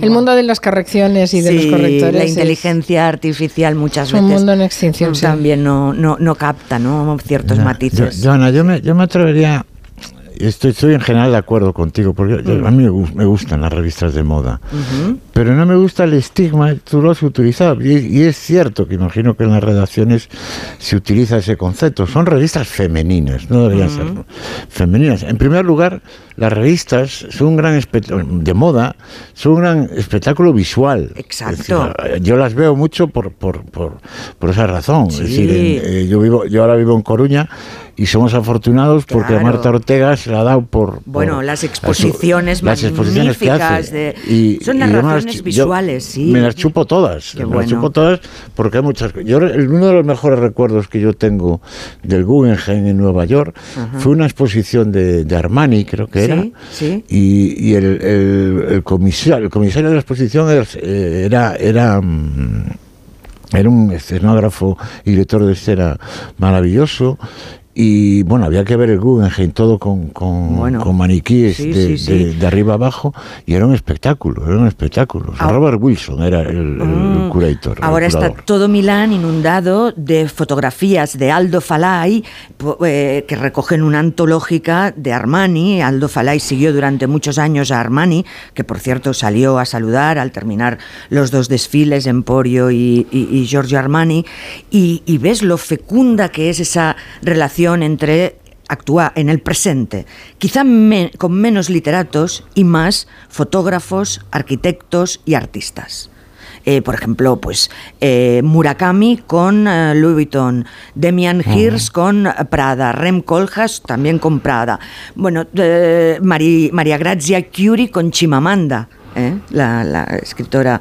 Pero bueno, en fin, es un tejido, digamos, que, que intenta poner a bailar diferentes disciplinas. Es un tejido en el sentido, digamos, de eh, conceptual, ¿eh? el lenguaje de la moda.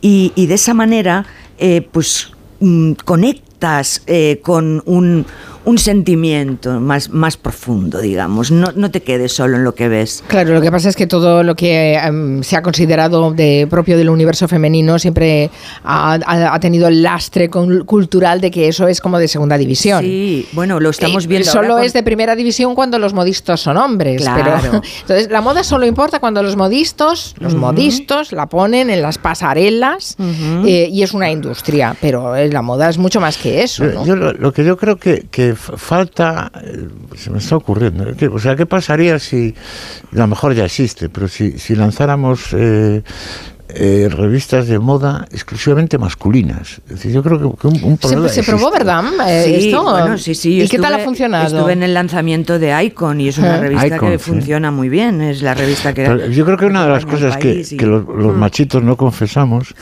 es que vestimos Ponéis mal. cremitas, que os ponéis cremitas. No, no, yo, pues yo, pues yo me, yo me pongo cremitas desde, desde hace muchos años, pero que, que, que es curioso que una, una de las cosas que, que los, los machos hacemos es que nos vestimos mal, entre otras cosas porque no tenemos, no tenemos capacidad de gestionar nuestro día a día. Y mira que la tuviste, que vuestros antepasados la tuvieron, porque Ya, das ya. ahí con un tema precioso que eh, un sociólogo británico a finales... a finales del 19, principios del 20, escribió eh, un libro que se titulaba La gran hablaba de la gran renuncia masculina y narraba cómo los hombres que durante el 18 llevaban zapatos rojos, punteras, tacón, avalorios, adornos, etcétera, hacia final del siglo XX, con el luteranismo, con la revolución industrial, con una nueva seriedad que empieza a, a pegarse al sen- a la masculinidad, eh, digamos, hegemónica, los eh, viste de una sola pieza. Creo que el otro día esto lo contaba también Caprile y lo contaba muy bien en- Sí, con Marc Giró.